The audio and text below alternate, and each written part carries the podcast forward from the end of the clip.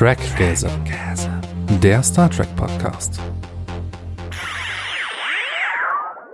Herzlich willkommen zu einer neuen Folge Trackgasm, Folge 106, in der wir über Lower Decks Folge 407 bis 409 sprechen. Und wir, das sind L. Hallo L. Hallo zusammen. Und auf der anderen Seite, ihr hört es schon, Britt-Marie. Ja, und wir beide sind heute hier im Doppelpack unterwegs, um uns mit Lower Decks zu beschäftigen. Aber bevor wir das machen, meine Frage an dich. Wir haben jetzt ja schon länger nicht mehr miteinander on-air gesprochen. Was hast du alles gesehen, gehört, gelesen? Wahrscheinlich ganz, ganz viel. Ja, also ich fasse es mal ganz, ganz kurz zusammen zu den allerwichtigsten. Ich habe natürlich Star Wars Ahsoka gesehen. Ja, ich auch, das ja.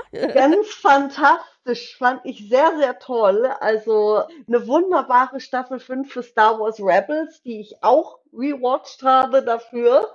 Und dann habe ich, und ich werde jetzt ein Buch empfehlen, das vielleicht jetzt nicht sofort mit Fantasy oder Science Fiction zu tun hat. Allerdings ist die Autorin ein großer Star Trek-Fan. Mhm. Und ich denke, einige Leute, das Buch ist ja teilweise harter Tobak, aber sehr, ist ein Sachbuch, sehr spannend und auch motivierend. Also auch so für die Zukunft und so weiter und so weiter. Es ist das antikapitalistische Buch der Mode von Tansy Hoskins, einer englischen Journalistin.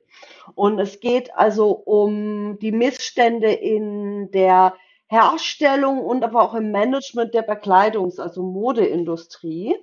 Und im letzten Drittel des Buches geht sie halt durch verschiedene Dinge durch, was ist Anti-Mode und was ist wirklich Protestmode, auch die Historie von verschiedenen Sorten von Protestmode mit mehr oder weniger Risiko für die Leute, die das tragen. Und weitere Ideen wie also Menschen in Gruppen oder halt zu, alleine eben mehr oder weniger systemisch das das Problem von Überproduktion von Mode zu fast eigentlich sklavenhaften Bedingungen ja weiter einschränken oder beenden können oder wenigstens also dafür sorgen, dass nicht noch mehr Müll gekauft wird und ja nach zwei, dreimal tragen wieder weggeschmissen wird. Und das, ich habe das Buch gelesen, durch, durch, weil ich mich ja auch sehr viel mit Modetheorie oder auch der wirtschaftlichen Seite von Mode auseinandersetze. Mhm. Und dann in einem Video wurde dieses Buch empfohlen und ich habe es also ja mehrere, also ich habe nicht so viel Zeit an einem Tag, aber in sehr kurzer Zeit so also durchgefressen. Sehr spannend und es hat mich halt auch damit bestätigt, weil in, seit einem Jahr habe ich angefangen, bis auf Dinge, die wirklich so Hygiene sind, wie irgendwie Unterwäsche, Strumpfhosen, solche Dinge, meine Kleidung und Schuhe, alles nur noch Secondhand zu kaufen. Und ja, und also nee, aber du hast gesagt, du hast gesagt außer oder hast du gesagt ausschließlich? Das habe ich jetzt gerade überhört. Außer, also außer, alles, außer alles klar. Ich habe verstanden ausschließlich und war gerade ganz geschockt nee. und dachte, Moment. Nee, nee. ja. Nee, nee. Ähm, da, da rennst du bei mir offene Türen ein. Kleidung teilweise, nicht alles, aber teilweise, weil es ist in meiner Größe schwer, Secondhand zu bekommen. Ja, klar. Aber da, wo ich zu Secondhand greifen kann, mache ich ja. das meistens auch. Also gerade bei so Dingen, also das ist jetzt natürlich nicht so weitreichend wie Mode, aber zum Beispiel bis auf wenige Ausnahmen hole ich alle meine Medien nur noch gebraucht. Ja. Ähm, außer ich, außer ich habe sie in digitaler Form. Da muss ich sie dann meistens ka äh, kaufen. Aber, aber sonst versuche ich in der Schiene zum Beispiel alles gebraucht zu holen. Taschen, ähm, ja, und so genau, Kram. Also alles, was irgendwie so geht. Ja, also ich glaube, ich so ein Riesen, also ein Riesen ähm, Unterschied mache ich da nicht, aber zumindest ein bisschen vielleicht. Ja, eben. Oder auch, ich versuche jetzt auch was geht auch nicht immer, zum Beispiel was Möbel betrifft. Ja, Möbel auch. Ja, mache ich auch, genau. Gebrauch, mhm. weil ob ich irgendwas gebraucht finde oder irgendwelche anderen Dinge oder eben auch Schuhe, Handtaschen. Ich habe mittlerweile, muss man auch, auch sagen jetzt, es gibt ja auch eine coole, glamouröse Seite von Secondhand, weil das ja. jetzt auch anders organisiert ist. Du kannst halt Secondhand teilweise Dinge, die super teuer irgendwann in einem Laden lagen, für einen Bruchteil des Preises kaufen. Mhm. Ich habe teilweise Schuhe hier stehen, mhm. die im Laden also mehrere hundert Euro gekostet haben für teuren Marken, die ich zum Deichmann-Preis gekauft habe. Ja, genau aus dem Weil Grund habe ich ursprünglich auch mal angefangen, hab. nach Gebrauch zu gucken. Genau, ja. ja.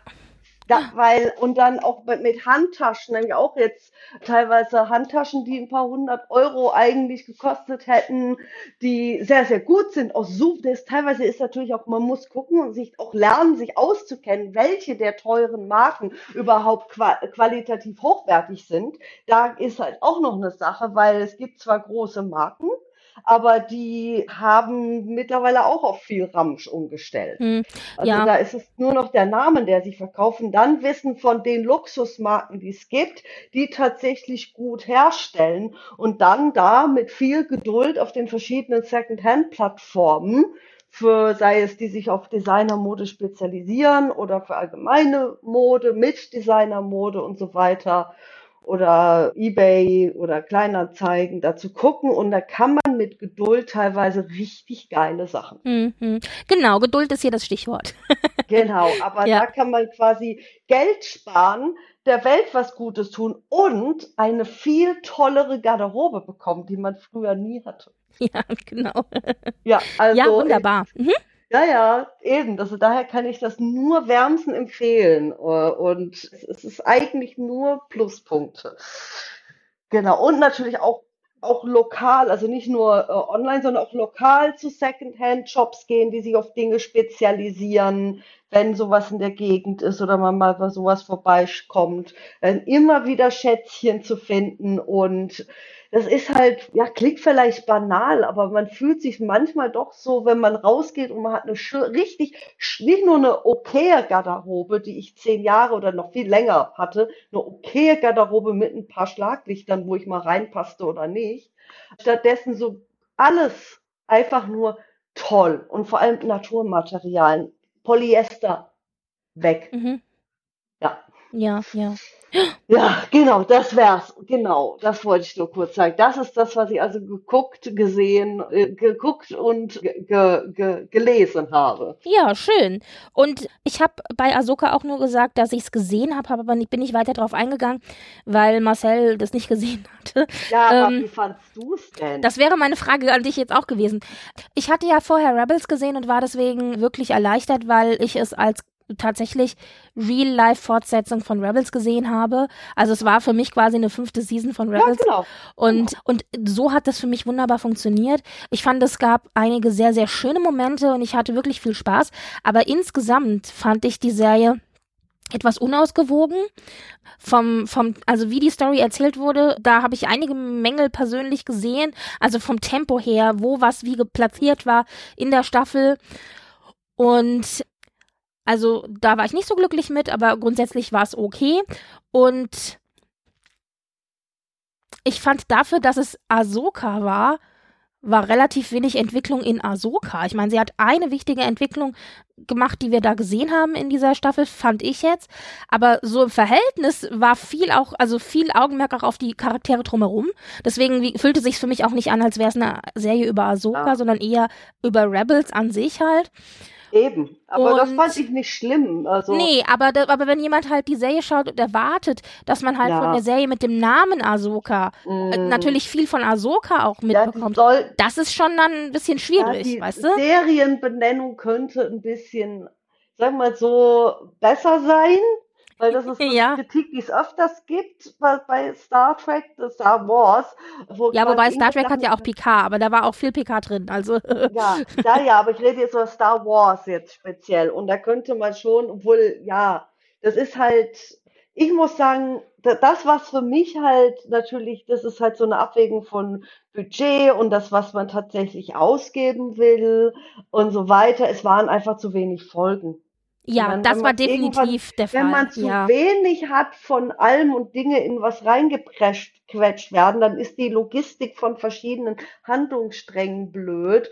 Und ich sag, ich sag jetzt mal echt ehrlich, da ist mir lieber, du hast irgendwie, das ist wie früher eine 26-folgige Staffel, die vielleicht mit niedrigeren Produktionskosten sind wo du aber trotzdem eine Geschichte erzählen kannst, die vielleicht auch nicht immer nur, nur in einer Serie, also so alles äh, zusammenhängt, sondern mit einer Hintergrundgeschichte, die weitergeht, aber vielen anderen Stories, wo du einfach, oder auch eine zwölf, die Hälfte davon oder 20 Folgen, aber einfach mehr Zeit als acht Folgen Bit und einfach mehr, mehr zum Atmen lassen. Und das ist heutzutage, wie Serien produziert werden, wie kleine Kinofilme, ja, schön für die Augen, aber fürs Erzählen ist es schlecht und auch für natürlich für die Leute, die da in Serien quasi gebunden werden beruflich, wo es früher viel länger war, sind das viel kurzfristigere Projekte.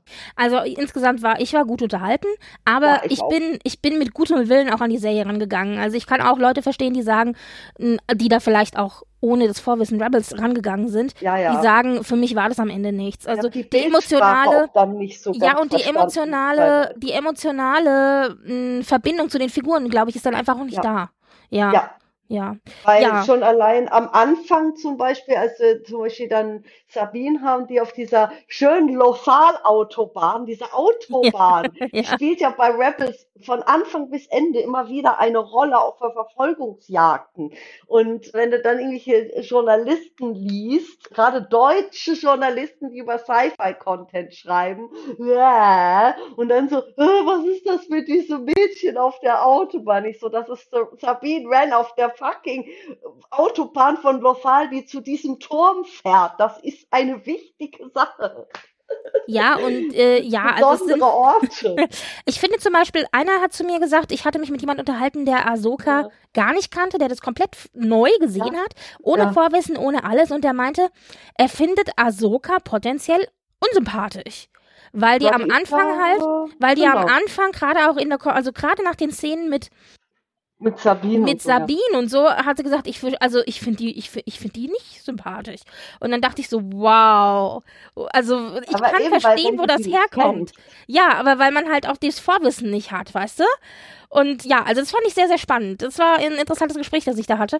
Nichtsdestotrotz, ja, also insgesamt, wie gesagt, ich war gut unterhalten. Ja. Ich fand's auch toll und ich fand, ja, ich fand, Thrawn war toll das, das, ja, das, das Ganze war, war cool. Also ich muss jetzt wirklich was sagen, wenn einige mich wahrscheinlich dafür, das ist nur meine persönliche Einschätzung und der Schauspieler, der Ray Stevens, der leider ja nicht mehr unter uns ist, das finde ich auch sehr traurig, weil ich natürlich, ja, wird ja für den Fortgang der Serie kompliziert, weil Dalen ja eine ro große Rolle spielt. Mhm ich fand den nicht so überragend wie die meisten, aber nicht wegen der Schauspielerei oder der Schreiben, sondern weil solche Charaktere mir meistens so, wie soll man sagen, diese Art von Charakter, die sind, spielen zwar eine wichtige Rolle, aber die sind nicht so, irgendwie eine Art, wie der gestrickt war. Und jetzt weiß ich auch was, wie der gestrickt war, nach einem ein bisschen nach einem Charakter aus diesem alten Thrawn-Roman diese Heir to the Empire und da, wo ich es dann verglichen habe, dieser Charakter, nachdem der gestrickt war, war noch tausend Millionen mal nerviger als er. Und dann dachte ich, okay, mit Balen kann ich leben, ich werde nie mehr meckern.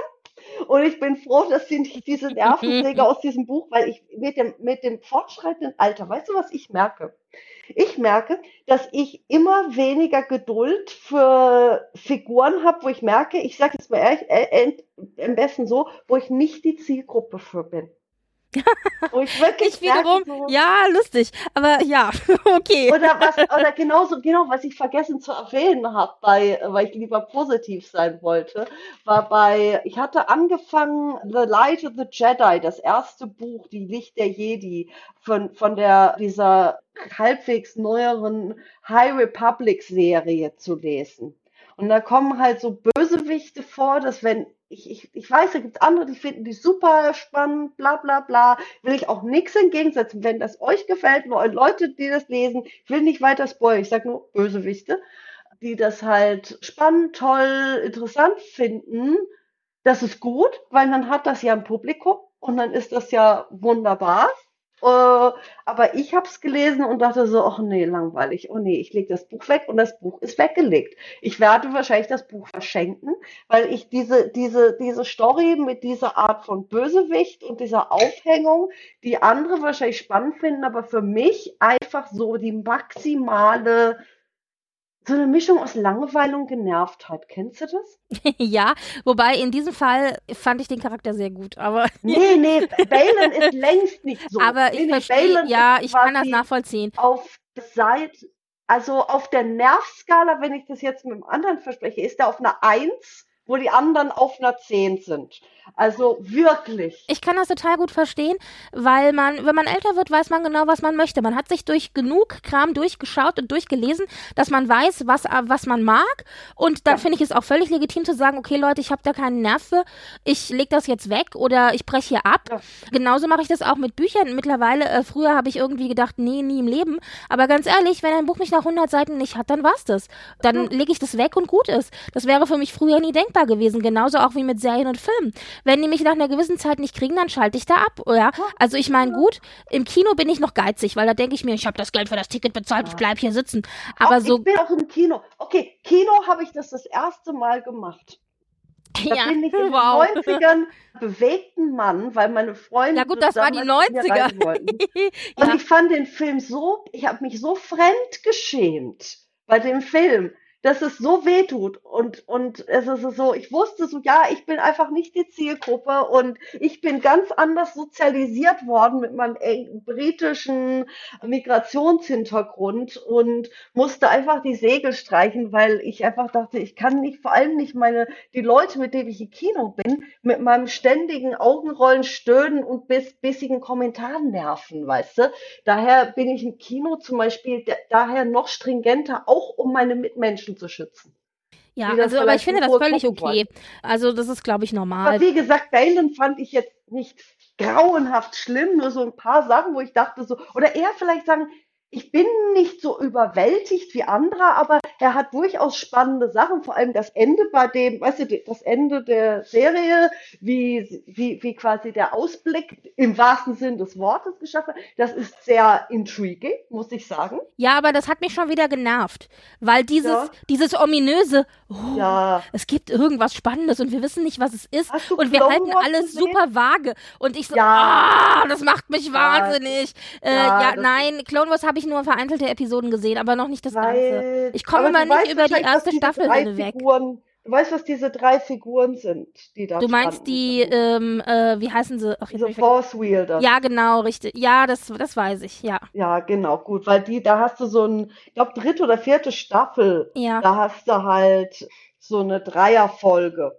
okay. wo halt Ahsoka, Obi-Wan und Anakin bei denen sind. Ich weiß gar nicht, ich glaube, weiß ich gar nicht, ob ich die gesehen habe. Ich glaube. Sogar, das kannst du sogar einfach so alleine. Mhm, ja. Kannst du einfach, also bei Clone Wars kannst du einiges so, du hast so Arcs. In Disney Plus schlagen sie dir ja auch teilweise pro Charakter verschiedene Folgen ja, vor. Ja. Und dann kannst du dich so da durchgucken. Du musst Clone Wars nicht von Anfang bis Ende gucken.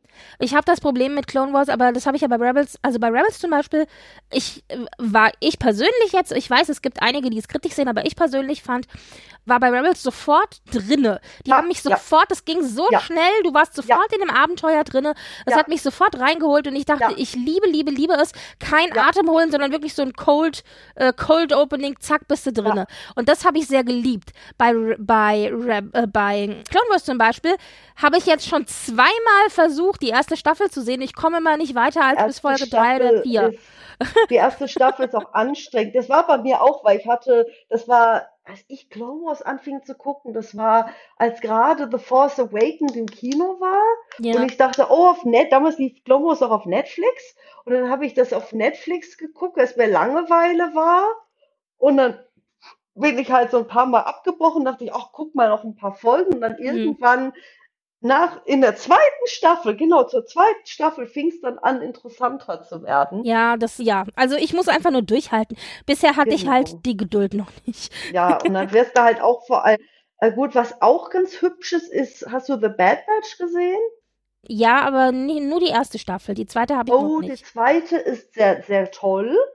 Und ja, die dritte erwarten wir jetzt alle. Ja, ganz, ja. Äh, ja, ja. Ich habe es tatsächlich geschafft, in der zweiten Staffel noch ungespoilert zu bleiben. Es ist wie ein Wunder. Sage kein Wort. Genau. Aber wie gesagt, also Rebels fand ich auch, und das ist eine persönliche Sache, ich finde den Animationsstil von Rebels schöner.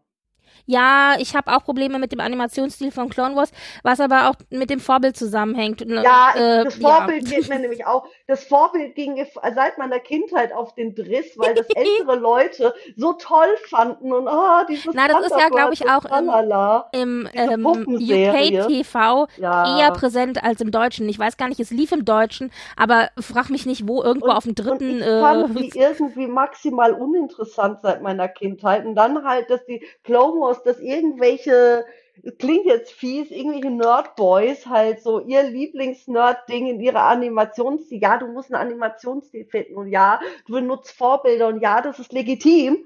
Es ist halt nicht mein Stil. Und dann fand ich halt, dass sie das halt so bei, bei Rebels halt anders gemacht haben. Und das war für mich so eine optische Erleichterung, weil es äh, Rebels einfach sehr schön aussieht. Mhm, ja.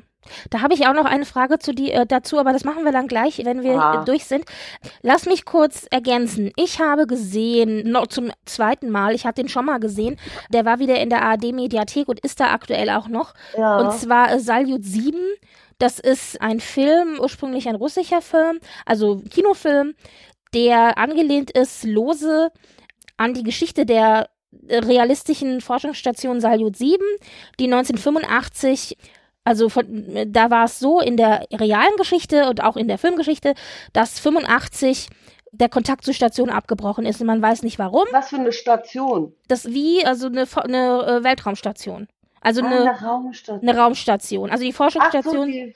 Salyut 7, das war im Grunde die wie die ähm, Mir? Ja, nee, es war nicht die Mir, aber es war wie die Mir quasi. Aber es war genau, mm. es war, ich weiß gar nicht, ob es ein Vorprojekt war, mm. aber es war 85. Mir war, glaube ich, ein bisschen später. Ja. Aber es war wie die internationale Raum, äh, Raumstation quasi, nur halt damals nur also von den Russen, genau. Mhm. Und 85 war es so, dass der Kontakt zur Forschungsstation abgebrochen ist und man dann rausfinden wollte, was denn damit war. Und dann hat man damals eben Kosmonauten hochgeschickt, die das herausfinden sollten. Und das, das ist im echten Leben passiert. Und man wollte halt verhindern, dass die Raumstation abstürzt, weil wenn keine Kommunikation mehr mit der Raumstation möglich ist, dann ist die halt auf ihrer Umlaufbahn und wird, geht dann immer tiefer und tiefer und irgendwann stürzt sie halt wird ins, die Erde. Genau, richtig. Ja. Und das sollte halt verhindert werden, weshalb da die Kosmonauten hochgeschickt worden sind. Das war auch so ein bisschen Prestigeprojekt, weil man halt nicht wollte, dass sozusagen ein Ausstellungsstück der russischen äh, Überlegenheit, der, der, also der, der kosmonautischen, der Überlegenheit wollte man nicht, dass das halt abstürzt, ja, so. Naja, ja, und, und. Die äh, Amis denn dann, ja, ja. Richtig. Also das, da war natürlich klar, es war auch äh, Kalter Krieg, also ich meine, die 80er auch äh, hoch in Topform und so. Und das ist wirklich passiert. So. Und jetzt haben sie, also das, das ist der echte Teil sozusagen. Und jetzt haben sie auf dieser Geschichte quasi eine einen Kinofilm aufgebaut und wir ah. bekommen tatsächlich die Astronauten zu sehen, wie sie eben da hochfliegen und versuchen anzudocken und zu klären, was da jetzt eigentlich ist und die Station, also die Kommunikation wiederherzustellen. Und es ist nicht irgendwie irgendeine Story über irgendwelche Aliens oder sonst irgendwas, sondern es ist wirklich es ist quasi. Hard Science, ja, also Hard Sci-Fi im Grunde. Und was ich ganz spannend fand, war, also es ist vielleicht für Leute, die dann so Action erwarten, hohe Action, ein bisschen langweilig. Ja. Aber wenn jemand so interessiert ist an so ich sage jetzt mal Weltall und Astronauten und mehr so die. Hard Science Aspekte, dann ist es vielleicht ganz spannend. Und, und was ähm, ist der Film? Der ist von äh, warte. Hm. Ich gucke gerade im Kleingedruckten, aber im Kleingedruckten steht es nicht. Von 2017. Ah, ist doch relativ neu. Ja, relativ neu. Und was ich ganz gut fand äh, daran, beziehungsweise ich habe eine Kritik gelesen und dann, deswegen hatte ich damals auch gesagt, ich gucke mir den überhaupt an, von einem Astronauten, der hatte nämlich kommentiert, der deutsche Astronaut Ulf, Ulrich ja, Walter, der hat gesagt, ja, ich bin normalerweise sehr zurückhaltend, was Raumfahrtdarstellung betrifft, aber hier ist sie inhaltlich und fachlich sehr überzeugend. Oh, und dann dachte ich mir, okay, wenn das ein echter Astronaut sagt über einen Hollywood, in Anführungszeichen, Hollywood-Kinofilm, ja, dann ist vielleicht was dran. ja. ja. Also das ist ganz nett. Der ist jetzt, wie gesagt, noch in der Mediathek. Ich packe euch das in die Shownotes, den könnt ihr euch anschauen. Und den hatte ich schon mal gesehen und habe ihn jetzt noch ein zweites Mal geguckt, weil ich mir dachte, ach, jetzt ist er gerade in der Mediathek, es bietet sich an. Und ja. ähm, wer Russisch kann, kann ihn, also beziehungsweise wer Filme lieber im Original schaut, kann ihn sich auch im Original Russisch mit deutschen Untertiteln angucken. Ja. Sehr Ähm, schön. ja, das war das eine. Dann habe ich, ich habe nur noch Energie, ich kann keine Bücher mehr lesen, vergiss es. Ich habe, aber was ich noch schaffe, ist ab und zu mal ein Comic und weil das ist nicht ganz so anstrengend. Ja. Zwei Comics möchte ich empfehlen, keine Sci-Fi-Comics, aber es gibt ja von DC diese Young, Young Adult Reihe, Reihe, Young Adult Reihe. Genau, also eigentlich gedacht für Jugendliche. Die sind nicht ganz so super komplex von den Stories, aber die haben oft so Themen wie Entwicklung, Identifikation, Selbst, Selbstentdeckung ähm, Ja. und sowas. Also sowas mag Coming ich ja ganz gerne. Ja, Ja, sowas mag ich ja ganz gerne. Und ich habe das erste Mal gelesen Primer, was ein, ein Comic ist über eine Superheldin, und die ist neu entwickelt. Also die gibt's nicht im DC-Universum, die ist für dieses, diese Reihe neu entwickelt worden.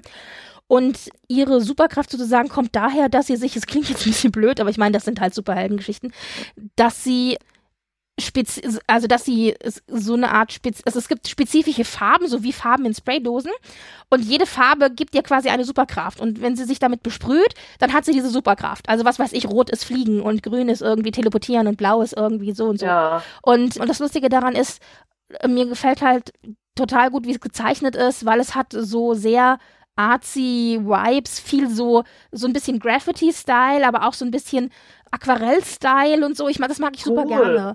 Und, Ja. ähm, und ja, also das, das ist sehr schön, das hat mir sehr gut gefallen. Das heißt Primer. Und dann habe ich nochmal gelesen, auch aus der Reihe I Am No Starfire. Das äh, mochte ich beim ersten Mal, das mochte ich jetzt auch beim zweiten Mal sehr gerne.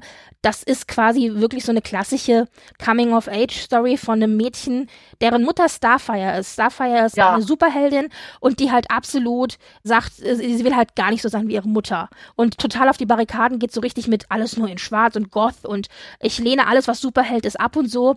Und ihre Entwicklung. Und das ist auch sehr, sehr, sehr, sehr schön geschrieben. Und als drittes noch, und dann sind wir durch mit den Comics, mh, Buddies, also Körper. Das habe ich gelesen, das ist ein, ein Krimi-Comic. Das habe ich gelesen, weil ich gehört habe, dass sie eine Netflix-Serie aus dem Comic machen. Und dann habe ich gedacht, ich möchte den Comic lesen, bevor die Serie kommt. Jetzt ist die Serie auf Netflix da, aber ich habe die Zeit nicht, sie zu gucken. Ich habe die erste Folge gesehen, die hat mir gut gefallen. Die fand ich auch super, die war sehr eng am Comic dran. Und der Comic ist tatsächlich eine Kriminalgeschichte mit Sci-Fi-Elementen und es spielen Zeitreisen, spielt eine Rolle. Das, glaube ich, kann man so schon voraussagen. Und es geht im Grunde darum, dass ein, ein Körper, also ein, ein Toter, der gefunden wird und wie man, man will halt rausfinden, wie der halt gestorben ist, klassisch krimimäßig.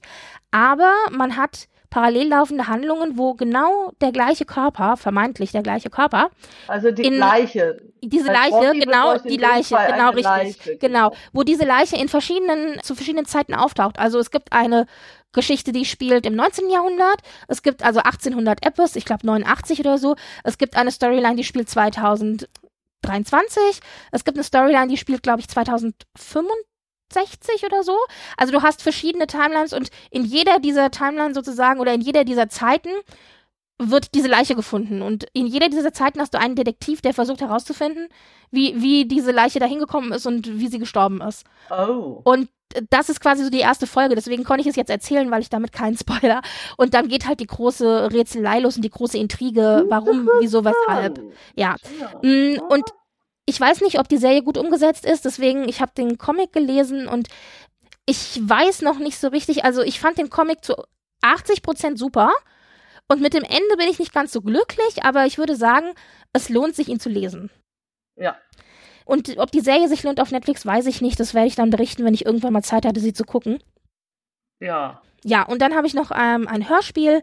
Das ist eine Folge, ich glaube, die geht, ich weiß nicht, 40 Minuten, 45 Minuten, relativ kurz. Die ist erschienen in der, also in der ARD Audiomediathek, da kann man sich das, äh, in der Audiothek, da kann man sich das runterladen. Die ist erschienen in der Serie Knallhart, die ARD Thriller Hörspiele. Und in dem Fall ist es aber zum Geburtstag von 100 Jahre Radio. Also das hat jetzt 100-jähriges äh, Jubiläum. Und da ist diese Folge geschrieben worden und es ist ein klassischer Sci-Fi-Trope, nämlich zwei junge Frauen bekommen, also bekommen ein Radio in die Hand, sagen wir mal so.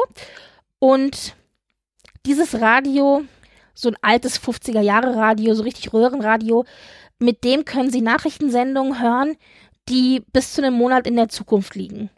Ah. Und der Klassiker, ja, und jetzt alles, was sich quasi anhand dieser Geschichten, die sie da erfahren, halt an Story entspinnt und wie das Ganze vorwärts geht und was das ganze Mysterium ist und so weiter. Man versucht das rauszukriegen.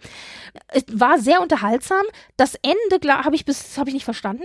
Das ist, das ist, hört mal einer von euch bitte diese Folge und erklärt mir mal das Ende. Aber, aber was sehr gut gelungen ist in diesem Hörspiel, deswegen möchte ich es empfehlen, ich finde die Atmosphäre, die da aufgebaut wird, und die Art und Weise, also die, dieses Ganze, manchmal, ich weiß nicht, ob du das kennst, wenn du Hörspiele hörst, manchmal atmet das ja so richtig Atmosphäre. Ja, ja. Und, ja, ja. und das spielt halt in Mecklenburg-Vorpommern mitten auf dem platten Land in so einem Dorf. Uh. Und diese Atmosphäre, dieses ländliche, dieses dörfliche, das Ja. finde ich und aber gleichzeitig auch diese zwei Jugendlichen, die halt raus wollen aus dem Mief und Na eigentlich ja. so und dann dieses Rätsel mit diesem Radio und der Zukunft und so und die eine, die super skeptisch ist und sagt, das ist doch alles nur irgendwie ein riesen Hoax und die andere, die sagt, nein, das ist die Zukunft, oh mein Gott, weißt du so ähm, Ja. und das ist super gut und. Mulder sehen. Ja, so ähnlich. Und es ist, finde ich, sehr, sehr gut umgesetzt. Und dafür, dass das Ding äh, gerade mal irgendwie 45 Minuten lang ist, Stunde maximal, ist das wahnsinnig mit, mitreißend. Also hätte ich nicht gedacht. Und Wow. äh, wie gesagt, das Ende weiß ich halt nicht. Vielleicht ist es besser, dass ich es nicht verstehe. Ich bin mir noch nicht so ganz sicher. Aber, aber die, die ersten zwei Drittel bis zum Ende hin, die fand ich gut. also das kann ich empfehlen und das ist auch alles umsonst in der Audiothek anzuhören, beziehungsweise runterzuladen, wenn es einer runterladen will. Ja, Ja. gut, wunderbar. Das war jetzt ein bisschen länger, als ich wollte, aber das war das. Dann lass uns doch mal schnell durchgehen. Wir haben gar nicht so viel News, deswegen das passt schon. Und zwar zum einen haben wir eine gute Nachricht. Hurra! Star Trek Prodigy kommt zu Netflix. Wir hatten ja spekuliert, dass es vielleicht zu Prime kommt, weil es hat ja jetzt ein neues Zuhause gesucht, nachdem Paramount es ja verbannt hat. ja, und Äh, ja. Netflix hat es gekauft. Andererseits blöd, weil du dann wieder mit deinen Streaming-Diensten rumjonglieren musst. Oh, das machen die doch alle für extra. Aber immerhin, immer, ja, ich glaube auch. Aber immerhin hat es ein Zuhause gefunden. Also das war ja immer Ja. so, dass dieses, ah, wo kommt's hin? Und die erste Season, die ja schon einmal ausgestrahlt wurde, kommt auf jeden Fall noch dieses Jahr. Ich vermute mal, wann um Dezember rum, aber wann genau haben sie nicht gesagt. Und die zweite Season, auf die wir ja alle ganz geduldig warten, mit 20 neuen Folgen, die im Grunde fertig sind, die wird Ja. dann 2025, äh, 2024 auf Netflix eingestellt. Wann genau, wissen wir nicht. Aber sie kommt definitiv, also da sind wir alle schon gespannt und auch dankbar. Und die Brüder Hagemann, die ja quasi Showrunner sind von Prodigy und auch Alex Kurtzman haben sich dann echt nochmal ganz herzlich bei den Fans bedankt, dass sie sie so unterstützt haben und sie auch inspiriert haben, weil ja die Kampagne zum Erhalt von Prodigy, das war ja eine riesen Unterschriftkampagne und Fans Ja. haben sich ja anderweitig auch sehr engagiert Ja, ja. und haben ja genau. sogar so ein Banner per Flugzeug über Paramount fliegen lassen und so. Mm, Also das war eine sehr aktive Kampagne. Und was ich ein bisschen schade finde, oder was mich gewundert hat, ist, dass die Prodigy-Fans so wahnsinnig viel Lärm gemacht haben, aber die Discovery-Fans nicht. Ja. Aber ich glaube, das hängt damit zusammen, dass Discovery halt schon in Staffel 5 ist, während Prodigy halt echt noch am Anfang also steht und noch so viel Potenzial halt hat. Ja, ja, du? eben. Ja. Äh, ja, wahrscheinlich. Ja, naja.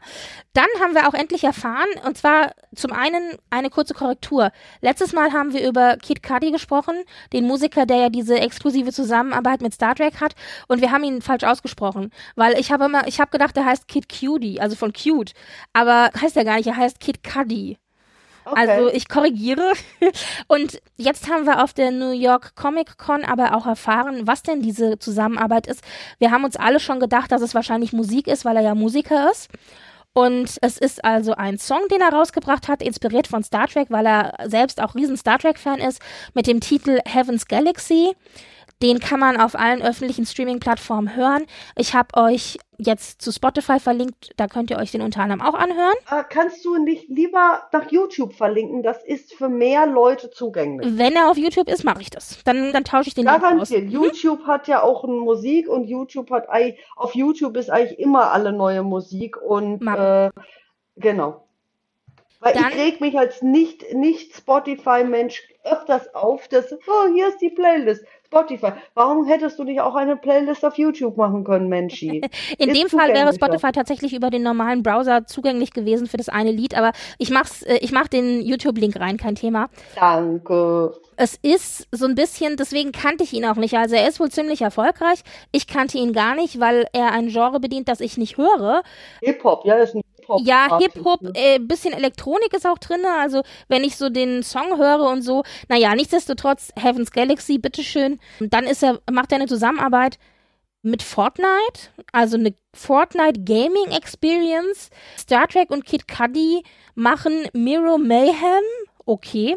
Ich bin ja kein Gamer, ich kann da gar nicht viel sagen. Ich habe nur das Video gesehen, wo er dann quasi wirklich als Figur aus, also dann in Fortnite auftaucht und er versammelt eine Crew, das, also du bist dann Teil seiner Crew, du kannst eben nicht daran anschließen und es wird wohl verschiedene Dinge zu bewältigen geben, unter anderem auch unterlegt mit seiner Musik wohl irgendwie. Ja, ah, ja, ja die Zielgruppe, also ich bin auch, und das war ich nicht böse, nicht die Zielgruppe, weil er hat ja auch die ja. Kleidungslinie, die ich mal angeguckt habe und ich dachte so, da ist ja überhaupt nichts für, also da könnte sagen Unisex oder halt männliche Schnitte, aber überhaupt nichts irgendwie, was entfernten irgendwie haben, also feminin oder für ein engerer Schnitt und so weiter. Und ich denke so, ja, so besonders idig ist das nicht. Klar, ja, weil äh, das ist nämlich jetzt das dritte, was er gemacht hat. Also wir haben die Schiene Lieder, wir haben die Schiene Gaming und jetzt haben wir noch die Schiene Kleidung, wie du gesagt hast. Und zwar gibt es eine Zusammenarbeit mit ihm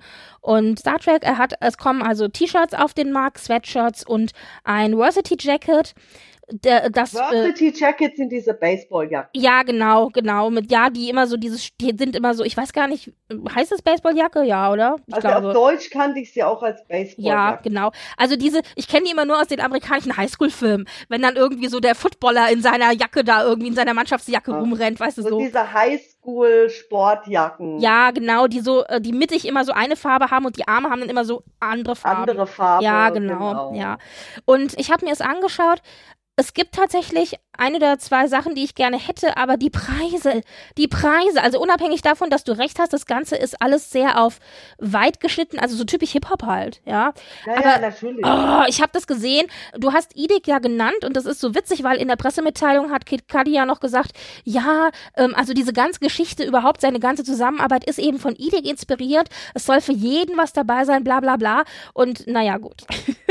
es wird. Ja, ähm, es ist PR und ich sag jetzt mal, was ich an der Sache gut finde, ist, dass halt jetzt ein, ein schwarzer Künstler, Hip-Hop, wie auch immer, da eine Plattform kriegt, was öfters nicht so zusammenkommt. Und ich hoffe, dass es halt, ich, ich kann das kulturell halt echt nicht abwägen, weil das nicht eine Welt ist, mit der ich mich auskenne. Deswegen äh, halte ich mich hier extremst zurück, weil ich lasse mich von fachkundigen, vertrauenswerten Leuten auf YouTube fortbilden, aber will mir immer, aber ich habe einfach kein, kein, vor allem kenne ich den Künstler nicht, daher kann ich Ja, mir geht's genauso, aber auf der New York Comic Con äh, ist der super oft erkannt worden. Also der ist offensichtlich ja schon sehr erfolgreich und ich dachte nur so, wow. Eine Altersgruppe und so wird wahrscheinlich schon, ja, wir sind halt alt. Na, aber was ich sagen wollte ist, apropos also Preise, die T-Shirts kosten 45 Dollar. Es gibt ein Hemd, das kostet 100 Dollar. Das Hemd ist auch schon ausverkauft. Ja. Ähm, dann gibt es das, die Baseballjacke. Das ist das Einzige, was, ich, was mich wirklich richtig interessiert hätte. Trotz der Farbe und der Stickereien und der Embleme, weil da gab es ganz viele Fans, die sich beschwert haben, dass sie das total also total übertrieben fanden und so, aber ich mag das ja, wenn es so ein bisschen knallig ist. Und die Baseballjacke kostet 300 Dollar und ja. die Sweatshirts, die es auch gibt, kosten 150 Dollar. Dafür wird es hoffentlich nicht sweatshoppig hergestellt. Du müsstest ja, mal schauen, also ich hoffe mal nicht. Wer, wer stellt das für die her? Unter welchen Bedingungen und so weiter. Und da verweise ich auf mein, meine Buchempfehlung und vorher das antikapitalistische Buch der Mode, weil die Modeindustrie ist eigentlich eine der, sagen wir mal so, problematischsten Industrien, die es hm, gibt. ja, ja. Also ich hätte gerne das Brainshocker T-Shirt. Das ist so ein bisschen gemacht wie diese alte 50er Jahre Kinoplakate, so, weißt du, ja. so die Mars-Invasion frisst unsere Hirne und so. Das, das T-Shirt hätte ich gerne. Aber was hat das mit Star Trek zu tun? Na, das ist natürlich, na, in dem Fall ist es halt so eine Persi, also es ist eine Persiflage von diesen alten 50er Jahre Filmen mit Star Trek, weil da sind ja Star Trek Figuren drauf. Also Kirk ist drauf und Spock ist drauf und die. Ich sag jetzt auch was ganz Fieses. Ich weiß ja jetzt nicht woher, aber Gene Roddenberry hat ja mit Star Trek genau das Gegenteil machen wollen. Das war ja seine Idee, genau das Gegenteil zu diesen pulpigen Filmen. Eben das Thema Weltraum, Außerirdische von dieser so Shock Value. Und dafür denke ich so, ja, okay, hätte das auch 60er Jahre gab ja auch in den 60ern ja sowas wie 2001 und so, so Science-Fiction-Filme, die nicht ganz so, weißt du, was ich, verstehst du? Ja, naja, aber ich, also mich, mich, mich. Äh, ja, wenn das, das dir gefällt, dann ist das doch toll. Es ist aber so, Gott sei Dank sind die meisten Designs nicht so außergewöhnlich, dass ich extrem traurig wäre, dass ich es mir nicht leisten kann, weil ganz ehrlich, ich bin nicht bereit, 45 Dollar für ein T-Shirt und 150 Euro für ein, für ein Hoodie zu, auszugeben. Also es tut mir leid, dann klöppel ich das lieber selber, also ehrlich.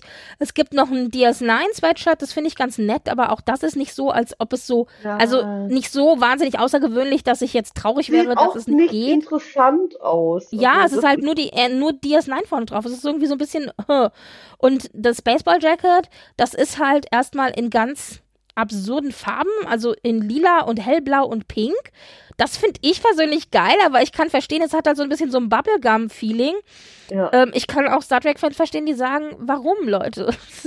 ähm, ja. Und dann hat es halt, ja, aber ja, also irgendwie, ich weiß nicht, das ist alles nicht so wahnsinnig kreativ es ist halt auch ein Problem, dass wenn du eine Modekollektion machst und Modekollektionen für eine bestimmte Zielgruppe mit einem eigenen Worldbuilding verbunden, wenn du also als mit einem Modedesigner, vor allem als Modedesigner oder Modedesignerin halt jetzt wirklich ernsthaft was tust und sowas äh, muss sich auch länger entwickeln oder muss vorher länger entwickelt werden.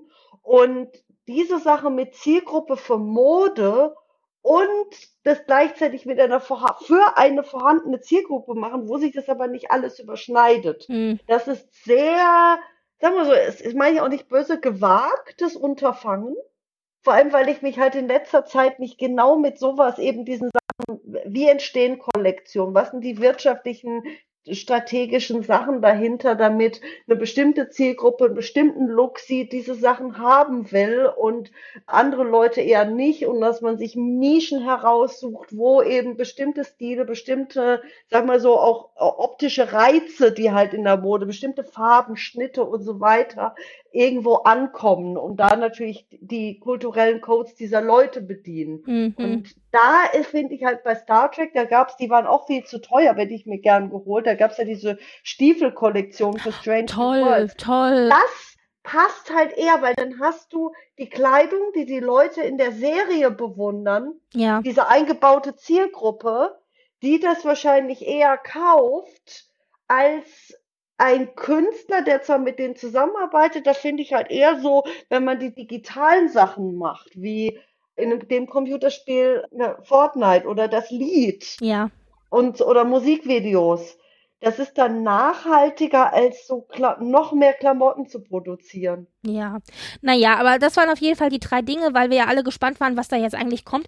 Die drei äh, Dinge, die jetzt mit ihm in Zusammenarbeit gemacht wurden. Ich glaube, das ist auch einfach mal ein, ein Probieren, ein Ausprobieren, ob das was ist, was in Zukunft als Modell für, für Paramount auch laufen kann. Ja, die wollen wahrscheinlich also auch ihr Merch verbessern und haben halt dieses Thema Celebrity. Äh, ja, die müssten vor. nur uns fragen. Wir wissen genau, was wir wollen und es wäre und das, was wir wollen, ist gar nicht teuer zu produzieren und wir würden es auch kaufen, aber nicht für 45 Euro pro Stück. Hey, also, wie, viele Leute einfach ein Mupsi haben wollen. Zum Beispiel.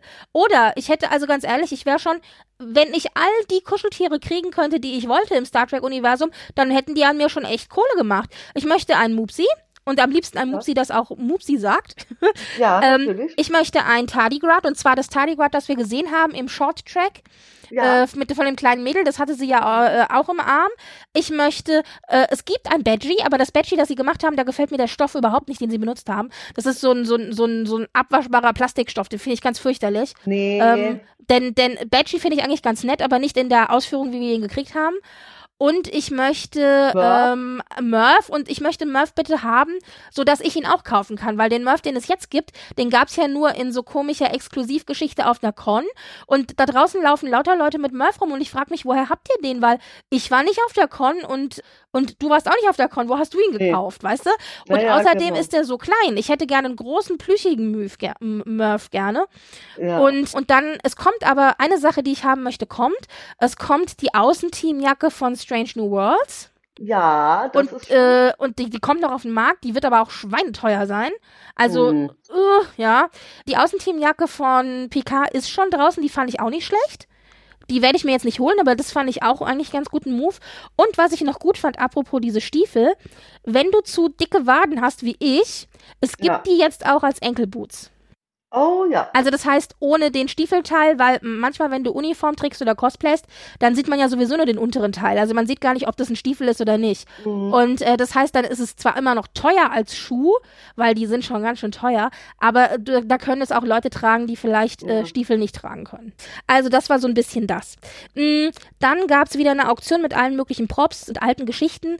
Und ein Beispiel, es ist jetzt vorbei, ich habe nicht alles nachgeschaut, aber ein Beispiel, ich glaube, das war auch mit eins der teuersten war, dass ein Original Original Series Shuttle-Modell verkauft wurde, so ein kleines, das sie Oh. halt dann gefilmt haben und in der Serie als, als richtiges Shuttle dann drinne war, für 225k. Das heißt doch 225.000, Tausend. oder? Ja. Genau. Ja.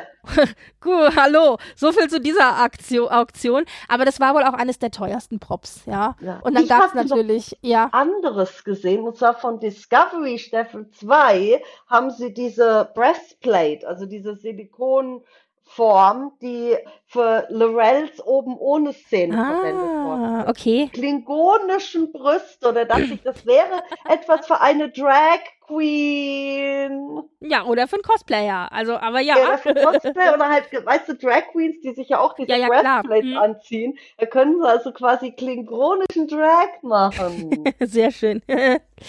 Dann gibt es dieses Jahr wieder zwei Adventskalender und zwar den Bock Cube von letztem Jahr. Den gibt es jetzt für signifikant weniger Geld. Ich habe den für ungefähr 60 Euro gesehen. Also den kann man in Deutschland auch äh, bekommen. Und was ist da drin? Ja, das ist nämlich die Frage. Also man will man es jetzt verraten, weil es ist ja ein Adventskalender. Also es ist so. Nein, nein, nein, da sind, da sind verschiedene Gegenstände drinne. So, Äh, ein ja. Glas oder ein Untersetzer oder irgendwie Ah, oder ein paar Postkarten, also das ist von, von, oder ein paar Aufkleber oder, äh, keine Ahnung, oder, äh, oder so ein, so ein, so ein Bieröffner. Also es sind ganz verschiedene Dinge drinne. Ja. Und ich fand ihn gut. Ich Ja. weiß aber auch, dass es da draußen Leute gibt, die fanden ihn ganz schrecklich und waren super enttäuscht. Ja. Ich, ich persönlich würde ihn empfehlen. Und ich finde, für 60 Euro ist es auch okay. Und der neue Adventskalender, den es jetzt da draußen gibt, der ist von Inside Edition. Und der ist geformt wie ein, also der alte war ja jetzt geformt wie ein Bock-Kubus. Und der neue ist geformt wie ein Shuttle.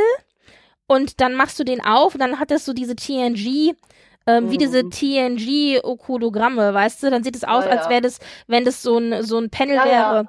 Und den habe ich mir tatsächlich gegönnt, aber der ist sehr teuer. Der hat 150 Euro gekostet. Naja. Und den wird es wahrscheinlich auch. Produkt. Ja. ich denke, den wird es auch günstiger geben. Aber ich habe den damals geholt, weil der relativ schnell vergriffen war.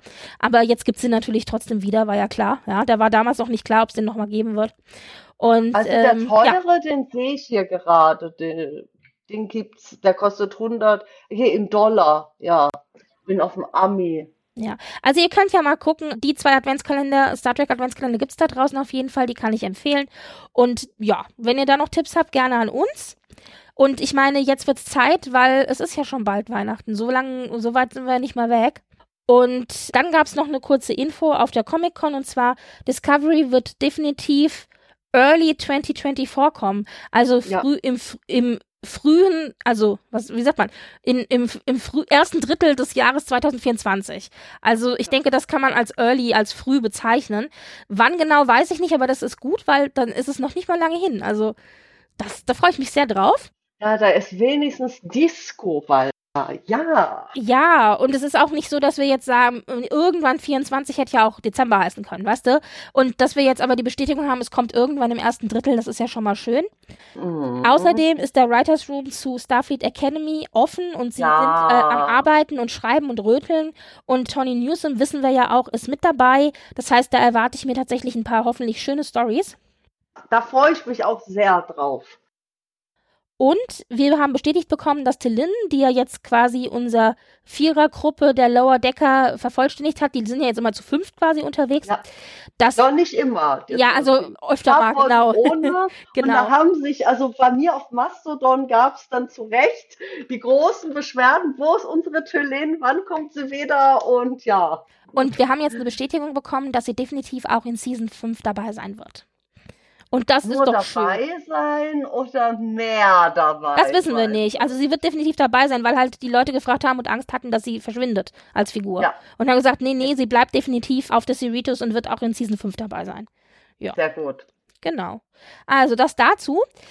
Dann hatten wir die Folgen. Folge 407, A Few Badges More, wurde übersetzt mit noch ein paar Abzeichen mehr da habe ich wieder die Augen gerollt und gesagt, ja, Leute. War nicht gut, da ja, aber in dem Fall ist es auch so, und das haben wir schon öfter besprochen, die Leute, die das übersetzen, die bekommen ja immer nur den Text und die bekommen ja. den Text, bevor sie quasi die Folge bekommen.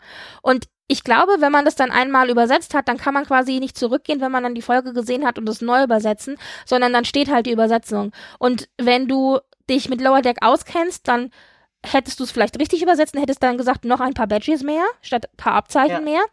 Und in dem Fall haben sie halt Badge direkt übersetzt mit Abzeichen. Und ja, es ist natürlich die richtige Übersetzung, aber es ist natürlich nicht wörtlich zu nehmen. Und ja. äh, da merkt man wieder, sitzt da einer, ja. der Star Trek kennt oder sitzt da einer, der es nicht kennt. Und in dem Fall saß da halt einer, der kannte es nicht. So. Ja, eben. Ich glaube, die Story kann man relativ zügig zusammenfassen. Wir haben zwei Storylines, nämlich einmal Badgie, der vom Drukmani-Schiff aus den Schiffstrümmern äh, gefischt wird, und zwar die Schiffstrümmer der Schlacht. Drukmani sind ja diese äh, Scavenger, mit denen die Cerritos sich ja schon mal etwas in die Haare bekommen haben. Genau. Aber auf jeden Fall kamen die in Staffel 1 vor. Das war in der Staffel 1 die Folge mit diesem. Ich glaube, äh, war das Envoys? Ich glaube. Ja, nicht, ja, könnte sein. Das waren die, wo, wo der, dieser andere Ensign der irgendwann so ein bisschen, bisschen über die, so, so wahnsinnig wurde. Und ich, irgendwie diese, diesen Core, diesen Computer-Core, der alle übernommen hat. Ach, jetzt weiß ich nicht mehr, wie. Ich weiß nicht, ich weiß, welche Folge du meinst, aber da haben wir sie auf jeden Fall schon mal, äh, schon mal gehabt, genau. genau. Und jetzt ist es so, dass die Druckmani eben, also Trümmer, geguckt haben, ob in den Trümmern noch was brauchbar ist und haben dann Batchy jetzt quasi rausgefischt. Und zwar waren das die Trümmer von der Schlacht aus No Small Parts zwischen den Cerritos, der Titan und den Packlets. Ja. Ja, und da ist dann halt Batchy mit drinne und der schaltet sich natürlich sofort ins Schiff ein, übernimmt das komplett, über, kapert das Schiff, kapert auch quasi die Drogmani und äh, beginnt mhm. gleich seine Rachepläne in die Tat umzusetzen, denn er möchte sich natürlich an der Civitus rächen. Er will eigentlich alles beherrschen. Genau, das ist die eine Storyline und die andere Storyline dreht sich um äh, Tandy und Bäumler. Die werden ins Daystream-Institut gerufen. Tandy soll als Neumund für Peanut Humpers Berufungsanhörung dabei sein, denn die hat jetzt quasi eine Berufungsanhörung, wo sie beweisen soll, dass sie sich äh, rehabilitiert hat. Und Bäumler wird ebenfalls dahin gerufen, weil nämlich Agimus, den wir ja auch aus einer vorherigen Folge schon kennen, diese künstliche Intelligenz, dieser Computer. Auf Englisch von Jeffrey Combs gesprochen. Richtig, Böse. genau, der also alles übernehmen möchte, Welten übernehmen möchte. Und der hat gesagt, er hätte Informationen über das fremde Schiff, dass er jetzt überall unterwegs ist und Schiffe zerstört. Und äh, deswegen werden beide dahin gerufen dann geht die Story quasi los. Und der Titel der Folge mit A Few Badges More, der bezieht mhm. sich eigentlich auf einen Western von Clint Eastwood, nämlich For a Few Dollars More. Und in dem Für Film. Eine Handvoll Dollar, oder? Für ein paar Dollar mehr. Äh, ein genau, Handvoll Dollar also. ist, glaube ich, noch, eine, noch ein anderer Film. Stimmt, das ist, glaube ich, ein Spaghetti-Western. Ne? Aber ganz ehrlich, die heißen ja alle gleich. Äh. ähm, aber das Interessante ist, ich habe For a Few Dollars More nicht gesehen, aber die Beschreibung war, zwei Kopfgeldjäger mit den gleichen beruflichen Absichten tun sich zusammen, um einen Gesetzlosen aufzuspüren. Und dann dachte ich mir, okay, also diese Zusammenarbeit zwischen zwei Gaunern quasi, das ist, glaube ich, so dieses verbindende Element zwischen diesem Titel Ja. und dem Titel von Star Trek. Denn wir kriegen ja dann auch mit, dass nämlich Peanut Hammer und Agimus quasi sich verbünden, um ja, Starfleet beziehungsweise die Cerritos Crew auszuschmieren. Aber wie und was genau, äh, Genau. das erfahren wir dann noch. und äh, da bezieht sich dann der Titel drauf. Auszuschmieren ist das richtige Wort. das ist die richtige Formulierung, ja. Ich habe mich sehr, sehr gefreut, ohne dass ich jetzt wusste, worum die Story eigentlich geht, dass wir grundsätzlich mal wieder auf just genau diese alten Bekannten treffen. Also auf Badgie, gesprochen von Jack McBrayer, auf Peanut Hamper, gesprochen von Keitha Donahue und wie du schon gesagt hast, auf Agimus, der ja von Jeffrey Combs gesprochen wird. Und Sowieso großartig. ja, alle drei machen ihre, ihre Arbeit wirklich super. Also ganz tolle Voice-Acting-Skills. Und Badgie kennen wir, haben wir kennengelernt das erste Mal in Lower Decks Folge 6, 106 Terminal Provocation. Dann später natürlich klar auch in No Small Parts. Das war ja dann die Folge 1.10, das Finale, wo die Schlacht ja war mit den Packlets. Dann haben wir Peanut Hamper getroffen in, in, in verschiedenen Episoden, aber als allererstes in Lower Decks 207, Where Pleasure and Fountains Lie. Und später Genau. dann noch in der Folge 307, Mathematically Perfect Redemption, die ich ja sehr geliebt habe, die Folge. Die, ja, äh, die ich ganz wunderbar fand. Ja. Nee, ja, und Agimus, den haben wir getroffen in Lower Decks 207, Where Pleasant Fountains Lie. Also das heißt, das sind Genau. alles quasi Referenzen zurück zu eigenen Lower Decks Folgen. Und das ist natürlich auch geil irgendwie, dass wir jetzt Eben, weit genug das- sind. Dass sie so viel haben, wo sie sich auf sich selbst beziehen können. Das Genau. Die erste Szene, die wir bekommen hier in der Folge, ist ein weiteres Schiff, das von unserem geheimnisvollen Schiff, von dem wir ja noch nicht so wirklich viel wissen, überfallen und zerstört wird. Nämlich Ja. ein Binar, Binarschiff. Ich Von den glaube, Beiners, genau, diese, diese äh, Wesen, die die es immer nur Immer im. Doppel gibt, genau. Und die haben wir das erste Mal in TNG 1.15 getroffen in der Folge 11001001. Jetzt habe ich es nicht aufgeschlüsselt. Minuet. Ah, Dankeschön. Minuet. Super. Rikers Holodeck-Freuden. Also daher kennen wir sie. Und interessanterweise, es wird ja ganz kurz auf das Schiff draufgeschwenkt und man sieht ja die Binar, die da so sind. Und die sind immer alle im Doppelpack, aber es gibt einen, der ist ohne.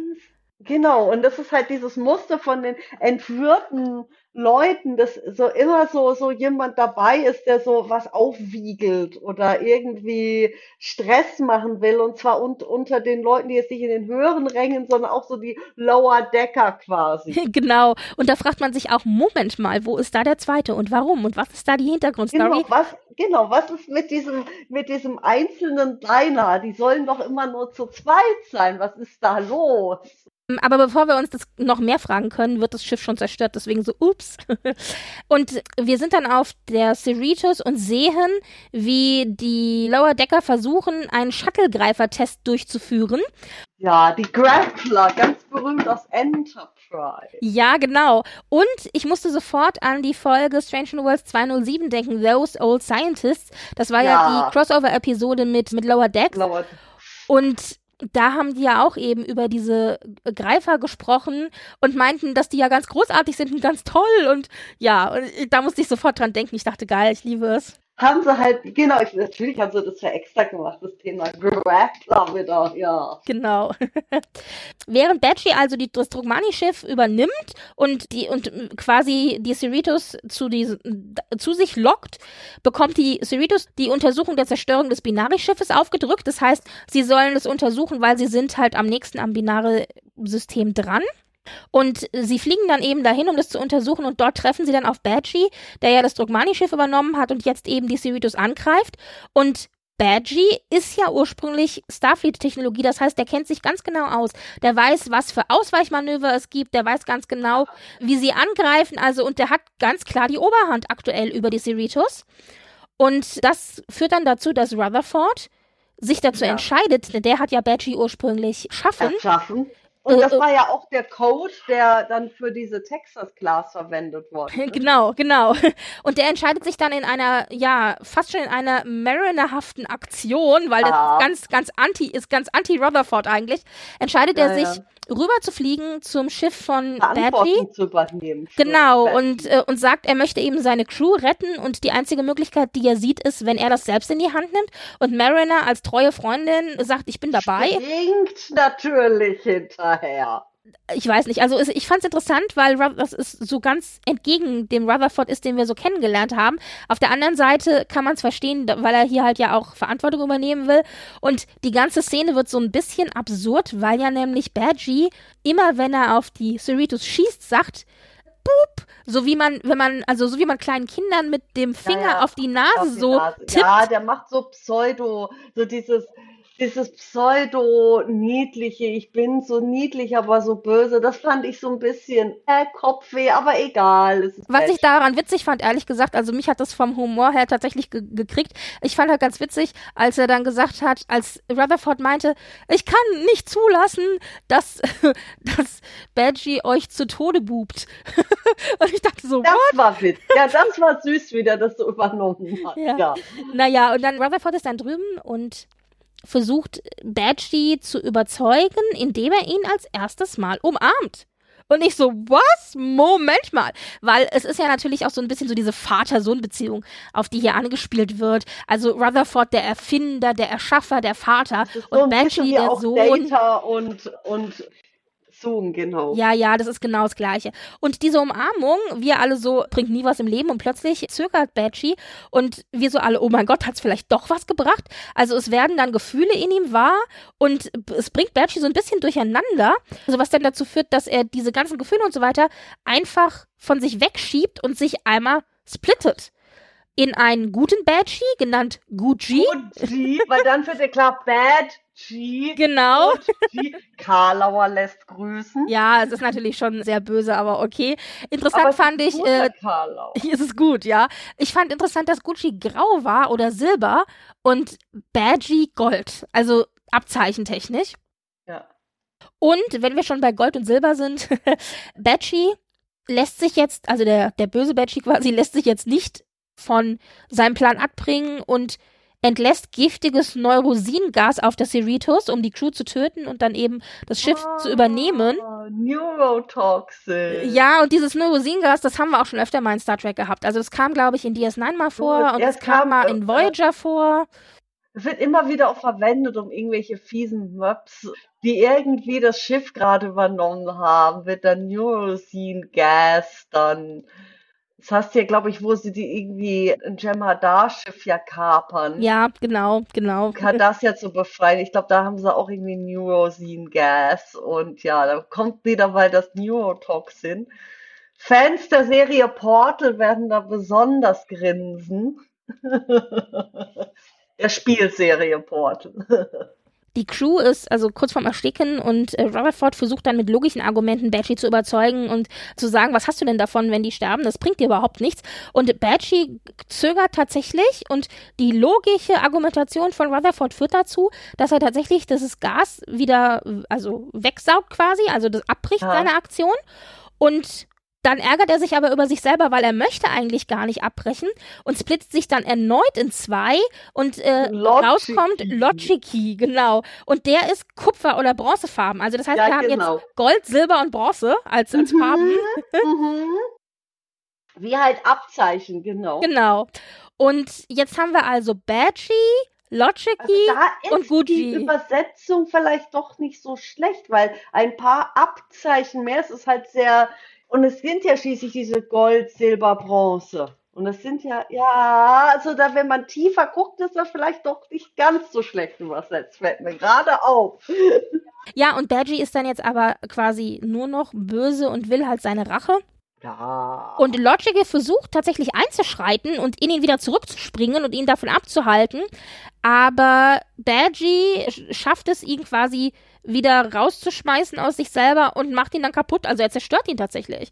Ich will jetzt nicht sagen, er Mhm. bringt ihn um, weil, aber also es ist schon so ein bisschen so, wow. Badgie gelingt es dann, die Kontrolle über alles, was irgendwie mit Programm, digitale Technologie und so weiter betrieben wird, zu übernehmen. Und zwar erst auf dem Schiff und dann in der gesamten Starfleet quasi. Genau, also er hat seine ja. Rachepläne ausgeweitet und hat Und gesagt, ich will nur noch sein Programm geht über den ganzen Subraum und so weiter. Und dann siehst du auch kurz irgendwie verschiedene Schiffe und die Sternbasis und Deep Space Nine eingeblendet, alles Mögliche. Und dann Badgie kurz alles übernimmt. Und dann muss ich sagen, wird sehr witzig. Ja, mach, ähm, also mach gerne genau. weiter. Er könnte ja jetzt also quasi alle Warpkerne detonieren lassen, alle Schiffe und Planeten zerstören. Er hat also die absolute Allmacht, denn seine Rache ist quasi jetzt allumfassend. Er tut's aber nicht, weil er plötzlich merkt, wirklich, welchen Zweck dient das? Und er sieht halt so für sich sozusagen in seiner neuen Größe ganz andere Horizonte und dann wird dieses Thema von Ascension, dieser geistige As Aufstieg. Aszendieren, ja, genau. Aszendieren, genau. Dieses Aszendieren wieder aufgegriffen, wo er quasi, so, so wie in der ersten Staffel auch dieser, dieser eine, der mit diesem Mandala, das die Tandy leider zerstört hat, wurde. Aus Moist Vessel die Folge, das war. Mhm. Erste Staffel. Und da wird er halt plötzlich so, ach, ich werde ja noch irgendwie höhere geistige Weihen erreichen und steigt dann quasi in einen anderen Bewusstseinszustand auf, wieder mit denselben Bildern ähnliche Bilder, dieses, dieses Aszendieren und das, das Koala kommt auch dann ja. so vor. Sieht man das Koala durch so einen Tunnel, wo Badgie dann aufsteigt. Und das, das war da, dieses Koala kommt immer wieder vor. Also er hat gesagt, er teleportiert sich in eine leere Dimension und er schafft ein Universum. Und wenn er dann durch diesen ja. Tunnel da irgendwie teleportiert, sieht man den Koala, genau. Und genau. man sieht aber auch, beziehungsweise erwähnt ihn, man sieht ihn nicht, den schwarzen Berg, was genau. ja so diese genau. Vorstellung ist, die wir in Lower Deck Sex immer wieder haben vom Leben nach Jeden dem Tod. Genau, genau. Genau, der schwarze Berg, wo der, der Koala ist und ja. Und dann sagt er noch, was ich noch witzig fand, so als Nebenkommentar, ach, vielleicht besuche ich auch nochmal die Q. Und ich dachte so, oh mein Gott. ja, Batchy und Q. Ja, ja, genau. also die Q auch mhm. generell. Ich glaube, Batchy kann da schon sehr nervig werden. Und, und ja, und aber dass wir dann so den Koala hatten und den schwarzen Berg und die Q und irgendwo dieses Aszendieren und so weiter, da hat sich alles so ein bisschen in Wohlgefallen aufgelöst. Und mich erinnert es natürlich auch, klar, Aszendieren, da gibt es verschiedene Referenzrahmen für. Für mich war das tatsächlich Hinduismus oder aber auch Buddhismus. Kommt ja also, auch aus der. Genau. Äh, oh, ich habe gestern erst ein Video geguckt. Es gibt einen Überbegriff für die Religion, die mir jetzt gerade nicht einfällt. Das tut mir sehr leid. Na, macht nichts. Ah, du weißt mehr als ich. Aber halt, halt von spirituellen alten spirituellen Bewegungen vom indischen Subkontinent, da ist eben diese, die, die landläufig als hinduistische Traditionen bezeichnet werden.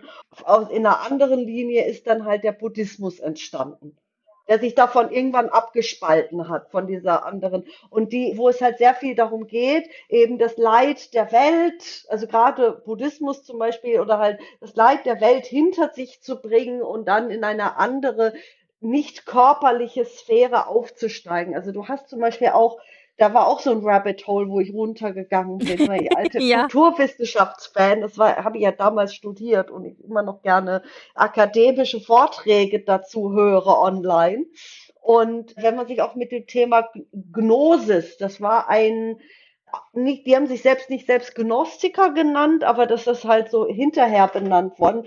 Verschiedene Schulen des Christentums, die, also was Welt und Körper betrifft, dualistisch waren, die also von der Mainstream-Kirche dann die entstehende katholische Kirche als HeretikerInnen gesehen worden sind, die halt auch so was so, so eine ähnliche Sache gesehen haben, dass wir auf dieser Welt sind, auf dieser unperfekten, von teilweise böseren Kräften, Dämonen geschaffenen Welt, um erst zum richtigen Göttlichen aufsteigen zu können. Ich beschreibe es sehr grob, wahrscheinlich sehr, sehr inkorrekt in manchen Dingen, aber so ganz grob, wie ich das bis jetzt verstehe, ist, du steigst dann auf in diese quasi göttlichere, bessere Welt, die halt von Schmerz und Leiden und Ungerechtigkeit befreit ist.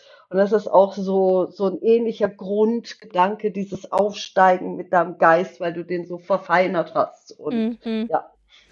Ja, also genau, das war, das war, da muss ich das dran Schöne denken. ist, mhm. was ich auch schön finde, dass das macht eine KI. Das ist also nicht nur eine, äh, nicht nur eine organisch entstandenes Bewusstsein, sozusagen aufsteigen kann und damit auch zeigt, hat eine, eine Seele, ein Geist, sondern eben auch dass genauso eine künstliche Intelligenz sowas hat. Das, also so, so ganz sozusagen, wie sagt man, ganz dezent hat Star Trek da noch was ganz, eigentlich was ganz Großes gesagt in der Folge. Richtig, und das zieht sich nämlich durch mit der zweiten Folge, ja. die, äh, mit der zweiten Storyline, die ja kommt. Ich mhm. finde, da geht es nämlich auch darum. Äh, lass mich gerade noch vorherig abschließen. Genau. Übrig sind am Ende dann nämlich, übrig am Ende ist nur noch Gucci und den hat Rutherford dann mitgenommen auf die Cerritos und dort als Leitsystem für das Shuttle installiert.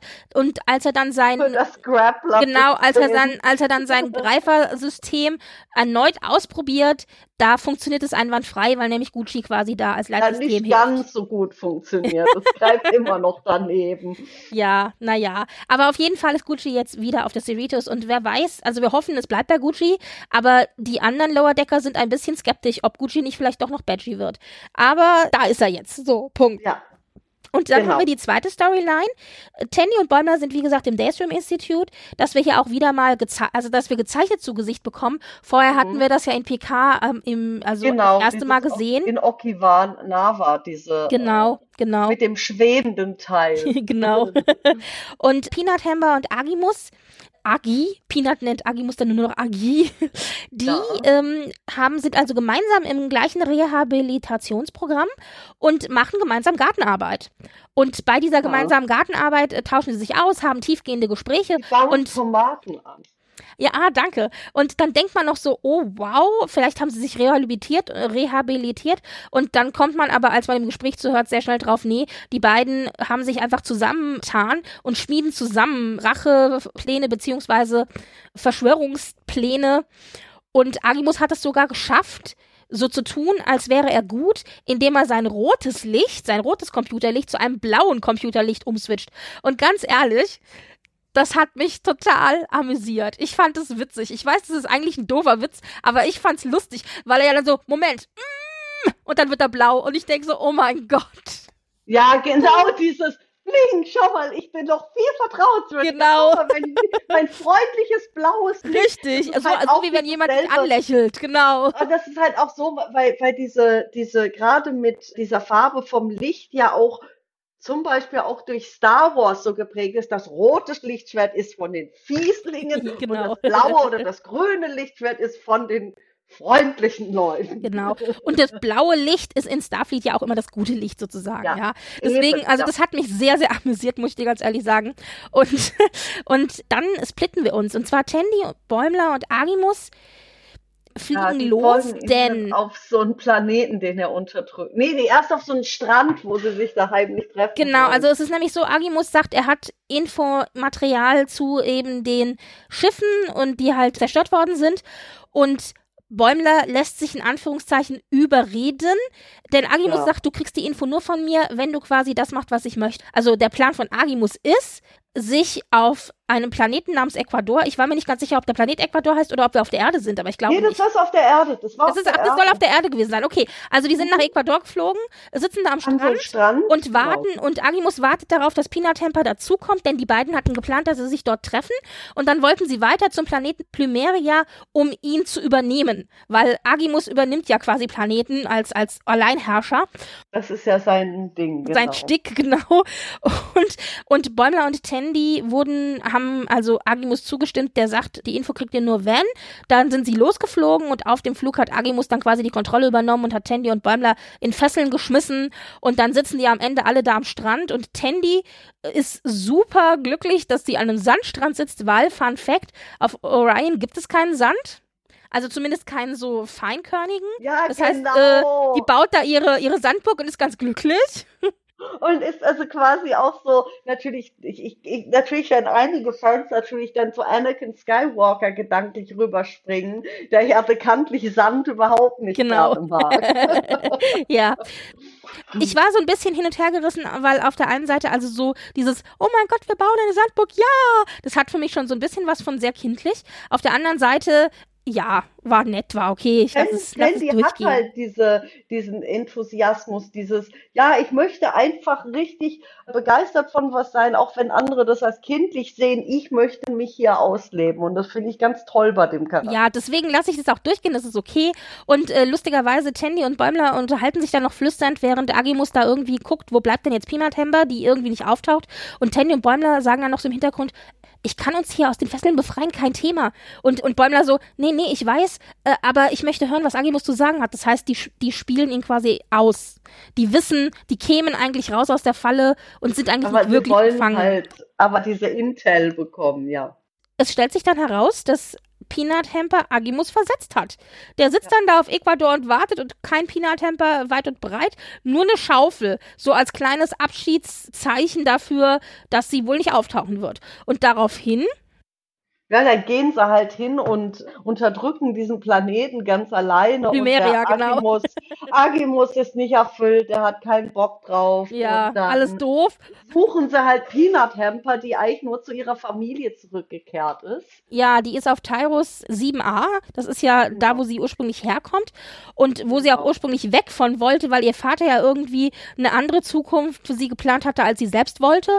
Deswegen ist sie ja ursprünglich irgendwie auch abgehauen und jetzt ist sie aber wieder bei ihrer Familie und stellt halt einfach fest, dass sie da zu Hause ist und dass sie sich da wohlfühlt, dass sie zurück bei ihrer Familie sein möchte. Und in der TNG-Folge 609, The Quality of Life, da haben wir das erste Mal Ty- Tyrus 7a gesehen und jetzt sehen wir es hier halt wieder. Ja, Und Agimus findet sie diese dann dort. Forschungsstation oder was. Genau, genau. ja. Und Agimus findet sie dann dort und die beiden haben tatsächlich eine Aussprache, wo sich herausstellt, dass Peanut Hamper eigentlich wirklich rehabilitiert ist und eigentlich nur bei ihrer Familie sein möchte und mit denen zusammen eben da in dieser Forschungsstation arbeiten. Und was ich daran so spannend fand war, oder was ich daran so interessant fand, war, Peanut Hamper ist ja ursprünglich weg, weil ihr Vater eine andere Zukunft für sich, äh, sie, also sich für sie zuge sich für Vorgesehen sie hat. vorgestellt hat, genau, als sie selbst wollte.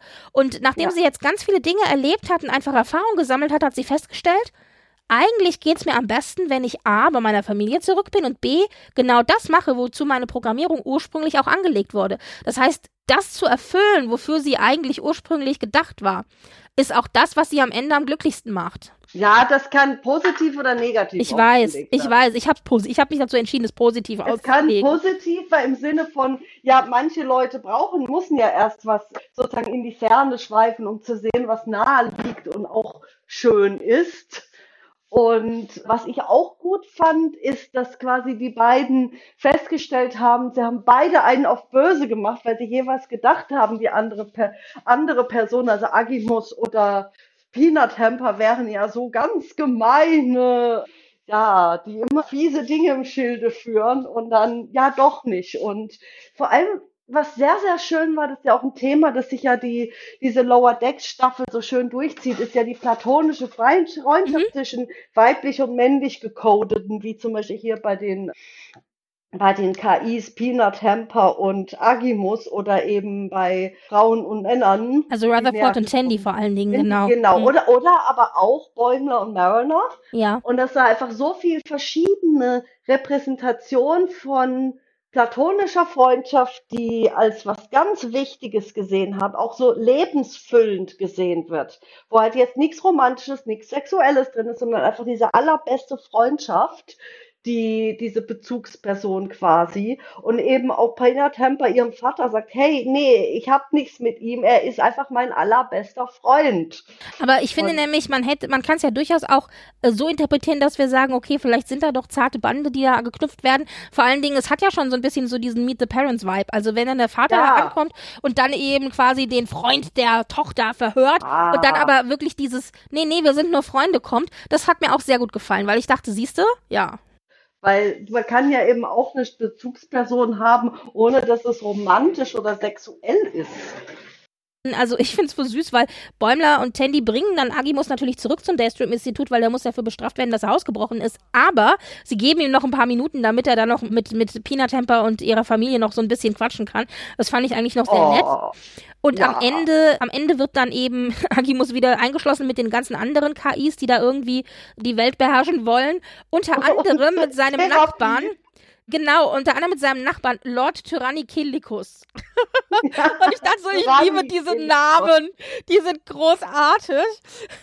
und der dann auch aber, lernen will, gut Genau, sein, ja. der dann auch sagt, ich will auch gut sein, kannst du mir das beibringen, wie man Freundschaft schließt und so. Und was ich sehr, sehr schön finde, ist, also das war irgendwie noch richtig nett. Und, und er gibt am Ende auch noch die Info, die, weshalb diese ganze Geschichte eigentlich gelaufen ist, mhm. über das Schiff an Bäumler. Und da kriegen wir die große Enthüllung. Die Schiffe, von denen wir bisher gedacht haben, dass sie zerstört worden sind, sind nicht zerstört worden, sondern sie sind gekidnappt worden, also oder gekapert worden von diesem fremden Schiff. Und die Trümmer, die dann hinterlassen worden sind, sollten quasi in die Irre führen. Und wir sind schon so, oh, spannend. Also der Plot The Plot ja, Thickens, ja. Sich, genau, genau. Plot sich. Und wir haben also eine klassische Rehabilitationsstory hier in dieser Folge. Wir haben Thema von Freundschaft und, und Zusammengehörigkeit und eben eine Peanut Temper, die sagt, ich habe den Sinn quasi meines Daseins gefunden, indem ich jetzt Familie gefunden habe und einen Agimus, der sagt, ich habe quasi den Sinn in Freundschaft gefunden. Gleichzeitig haben wir auch diese drei eigentlich Ultrabösewichte aus Lower Decks zusammen in einer Folge und ich finde, es fühlte sich nicht irgendwie überfrachtet an oder zu viel, sondern es passte irgendwie alles. Ja, also ich fand, das war auch, also bisher sind die meisten Folgen eigentlich alle ziemlich gut gelungen bei dieser Staffel. Ja. Ich. Das ist sehr, sehr, sehr angenehm. So, dann kommen wir zur zweiten Folge, nämlich Caves, Höhlen. Ich glaube, da können wir uns über keine Übersetzung beschweren. Das ist alles wunderbar. Ja. Und es geht um Bäumler, Rutherford, Tandy und Mariner, die nach langer Zeit endlich mal wieder eine gemeinsame Mission bekommen. Denn dadurch, dass sie ja jetzt im Rang aufgestiegen sind, sind sie mehrfach in anderen Kombinationen auch auf Missionen geschickt worden, teilweise auch als Leiter von ihrer eigenen Mission mit einem Team und hatten nicht mehr so viel Gelegenheit wie früher als Lower Decker eben gemeinsam auf Missionen zu gehen. Und deswegen merkt man am Anfang der Folge schon, dass sie sich total darauf freuen.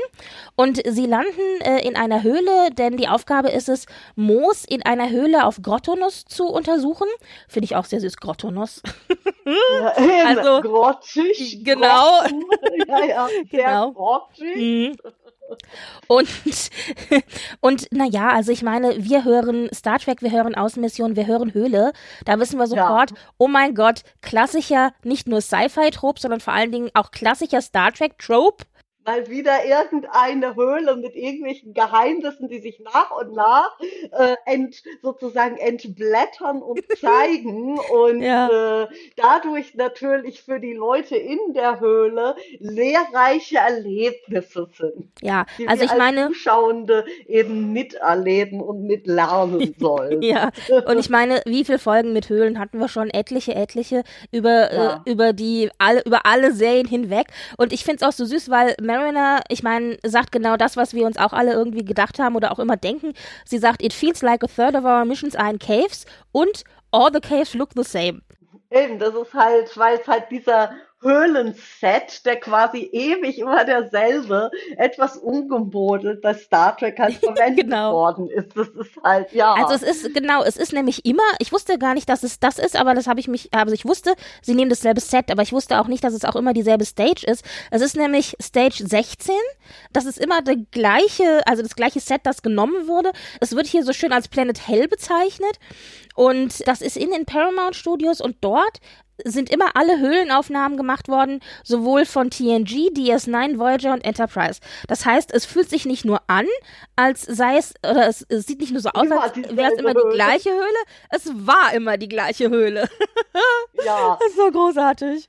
Ja, ja eben. Weil, weil, gerade wenn man sich denkt, so was für verschiedene Folgen so in Höhlen, so lehrreich oder bestimmte Auseinandersetzungen zwischen zwei Personen und ja, so weiter. Ach, alles Mögliche. Ich habe jetzt auch, wir haben, wir sind ja immer, wir bringen ja immer äh, die ganzen Folgentitel und so weiter hier auch mit rein, wenn wir können. Aber ganz ehrlich, die Mühe, mir alle Höhlen-Episoden rauszusuchen, die habe ich mir nicht gemacht. Da müsst ihr dann irgendwie euch schlau googeln, aber es sind etliche. Also ja, uns, uns fallen da ja bestimmt jetzt gleich ad hoc einige ein.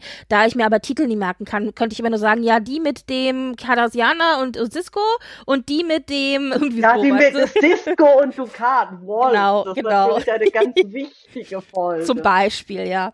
Und hier ist es dann auch so. Also in der Höhle geraten, äh, ger- geraten dann unsere, unsere Jungs und Mädels natürlich, wie es nicht anders sein kann, in eine lebensbedrohende Situation. Das ist ja auch das, was Mariner sagt. Oh mein Gott, also da, er sagte, oh mein Gott. Erstmal sagt sie, wird bestimmt irgendwas passieren und dann wird es bestimmt irgendwas geben, wo dann die Decke runterkommt oder irgendwas einstürzt und dann werden Und wir natürlich die Kommunikation Genau, und dann werden wir- weil, Ja, weil, weil genau. äh, viele Felsen trumpfen halt über jahrhundertelangen technischen Fortschritt. Und es ist so schön, weil genau diese Dinge, die wir ja als Fans auch immer sagen und die so, wieso kann das durch 17 Lichtjahre und fünf Planeten durchfunken, aber nicht durch so eine blöde Steinhöhle und solche Sachen. Und Mariner ist quasi in dem Moment ist sie die Fans, ist sie das Publikum und sagt nämlich genau das Gleiche. Ja, Leute, also ich warte quasi nur auf den nächsten Erdrutsch und auf die nächste Kommunikationsproblematik. Und- irgendwelche geheimen Gänge. Und Genau, das sagt der, genau. Das sagt, genau, das sagt der Rutherford, der scannt so, oh, keine geheimen Treppen oder Gänge von Ja. geheimen Orgas und nein, wir sind hier tatsächlich gefangen. Und in dem Moment, in dem Mariner sich noch so beschwert, kommt ja dann auch die Decke runter, also beziehungsweise gibt es eben so ein Erdbeben und die Decke stürzt ein und es wird so schwarz und man sieht nur so diese Augen, diese weißen Augen Ja. und sie sagt noch, nicht schon wieder, weißt du so. Und ich, ich liebe einfach diese selbst, dieser selbstreferenzielle Humor, dieses sich selbst durch den Kakao ziehen und diese ganzen Star Trek Tropes und aber Sci-Fi Tropes und so weiter. Das, das finde ich einfach, ist hier so, ist wunderbar gelungen einfach in dieser ganzen Folge. Und es ist ja dann so, also die lebensbedrohende Situation, auf die sie stoßen, ist, nachdem sie da also in der Höhle dann gefangen sind und die Kommunikation auch nicht funktioniert, stellt sich heraus, dieses Moos, das dann anfängt zu glühen. Genau, stellt sich heraus, das glühende Moos ist, ups, fleischfressendes Moos. und ja, jetzt versuchen sie also dem fleischfressenden Moos zu entkommen und gleichzeitig die Kommunikation wiederherzustellen. Und während sie das halt machen, ähm, erzählen sie sich Höhlengeschichten, wie sie Dinge, Probleme gelöst haben. ja, und zwar fing es damit an, also dann, ich weiß nicht mehr, ich glaube, es war, Bäumler. war Bäumler, der meinte, ach, das ist ja genauso wie die Mission von. Und die so, wie du warst auf, auf einer Mission mit jemand anderem, weißt du, so, äh. Mit diesem Levy, also dieser, dieser, Genau. dieser, wie heißt es wieder, dieser ähm, Verschwörungstheoretiker. Theoretiker, den wir schon in der ersten Staffel hatten, als er schon sagte, ja, Wolf 359 wa- was an inside job und der Dominion-Krieg hat nicht stattgefunden. So, okay. Also Bäumler erzählt dann von einer Mission, wo er eben auch in der Höhle verschüttet war, zusammen mit Levi. Und äh, sie saßen in einer Höhle auf Chiron 4 fest. Und natürlich, dann kommt noch ein weiterer Star Trek-Top hinzu. In dieser Höhlensituation saßen sie dann auf, in der Höhle fest und konnten nicht rausbeamen, weil ein Ionensturm überraschend aufgezogen Ja, der berühmte Ionensturm. Das ist auch sowas, ich liebe es. Das ganze Universum besteht nur aus Ionenstürmen in Star Trek, es ist unglaublich. Ja, ja, Ionenstürme und, und, und nicht durchbeambare Höhlen. Und du denkst dir, warum hat Starfleet nicht schon längst Technologie entwickelt, um dieses Problem zu lösen? Ja, das fragt sich Mariner ja auch. Ja, Und genau, wir sehen dann eben, wie die beiden sich unterhalten, während sie auch da versuchen, irgendwie aus dieser Höhle wieder rauszukommen. Und dann werden eben diese ganzen Verschwörungstheorien nochmal aufgefahren, genauso wie du gesagt hast.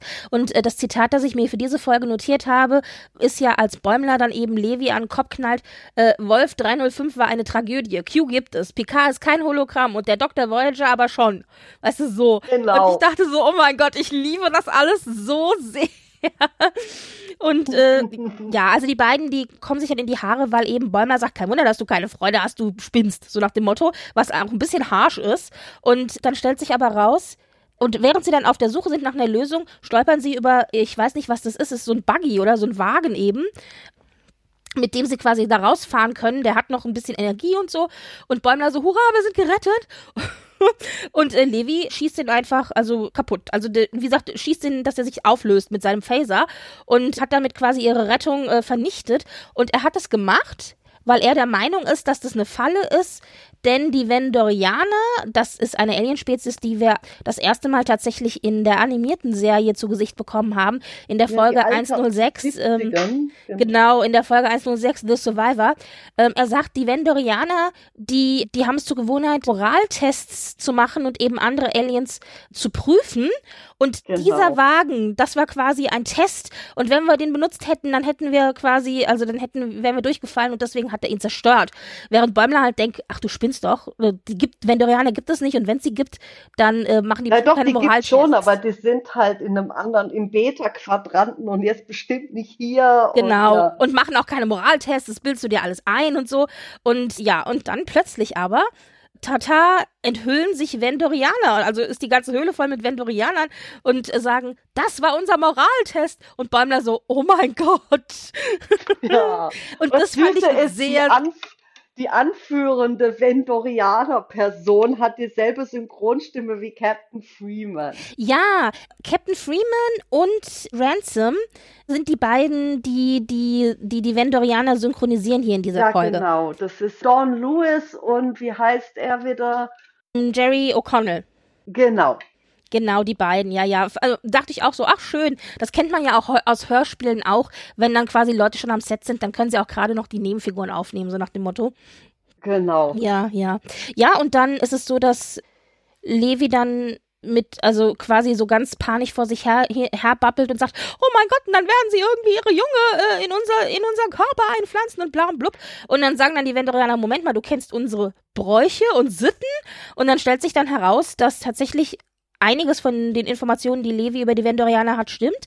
Einiges Und aber auch absoluter Mist ist. absolut- Aber die, die respektieren das irgendwie, dass sich Leute mit denen befassen und sehen das also als, als, als Respekt Ja. und laden die dann zum Essen ein von irgendwie, essen so ganz große Insekten haben sie auf dem Teller. Oh, oh, oh, Und ja. äh, ja, genau. Und damit kriegen sie dann beigebracht, dass sie mit Trigamanit dann eine Substanz, die aus dem, aus dem Felsen gelöst werden kann, die Kommunikation nach außen dann hergestellt werden kann und dadurch halt auch gerettet werden. Ja, und ähm, hier habe ich noch zwei Fun Facts. Zum einen, dieser Moraltest, den die Vendorianer ja da angeblich tatsächlich machen, das bezieht sich tatsächlich auf etwas, was Gene Roddenberry gesagt hat.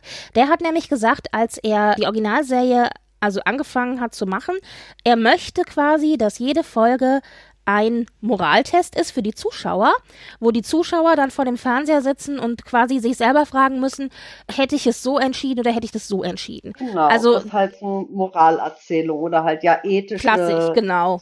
Ethische Fragestellungen durchexerziert werden. Genau. Aber was er hat es natürlich den Schauspielern oder so jetzt nicht gesagt, dass er, dass das Konzept ist, sondern das, ja, das äh, hat er quasi so gemacht, aber nicht erzählt. Und es, und Hurra, also Nichelle Nichols war wohl diejenige, der das am, als erstes aufgefallen ist am Set. Also jetzt als Schauspieler, weil man hat ja dann nochmal eine andere Perspektive. Und die ist dann zu Jean wohl hingegangen und hat gesagt, Moment mal, Jean, ich, äh, stimmt das? Also habe ich das richtig erkannt? Quasi jede Folge so und so. Und dann hat er gesagt, ja, genau, hast du richtig erkannt und so. Und ja, also das ist die quasi Anekdote äh, zu diesem Moraltest, in Anführungszeichen. Das heißt, wir sind hier sehr meta gegangen an dieser Stelle. das ist das eine, was ich sehr schön fand.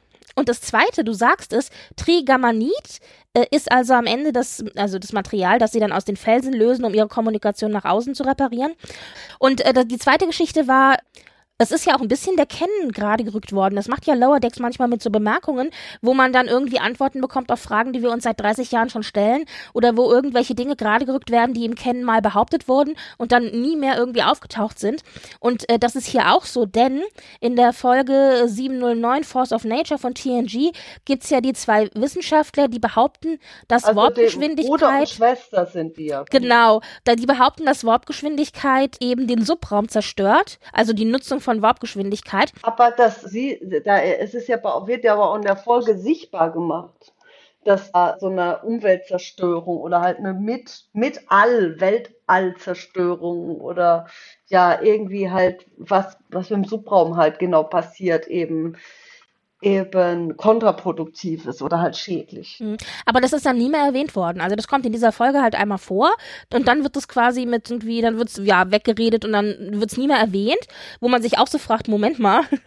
Und hier wird dann eben jetzt kurz erwähnt in dieser Folge, dann sagt er an bei den Vendorianern, dass die Vendorianer sagen, ja, ja, klar, also wir streuen durchaus auch falsche Informationen und bestätigen, dass eine von diesen falschen Informationen die Tatsache ist, dass Warpgeschwindigkeit den Subraum zerstört. Ja, Also kurz mal einfach gerade gerückt. Ich, ich wette mit dir, da saß irgendwer im Writers Room, der gesagt hat, mich stört das schon seit 30 Jahren, dass das nie wieder erklärt wurde und ich mache das jetzt einfach mal hier wieder gut. Ja, und gut, die vendorianischen Wesen hätten hingehen können und also diese Probleme simulieren, ja, so wie, wie den den Moos, ja. Ja, ja, ja.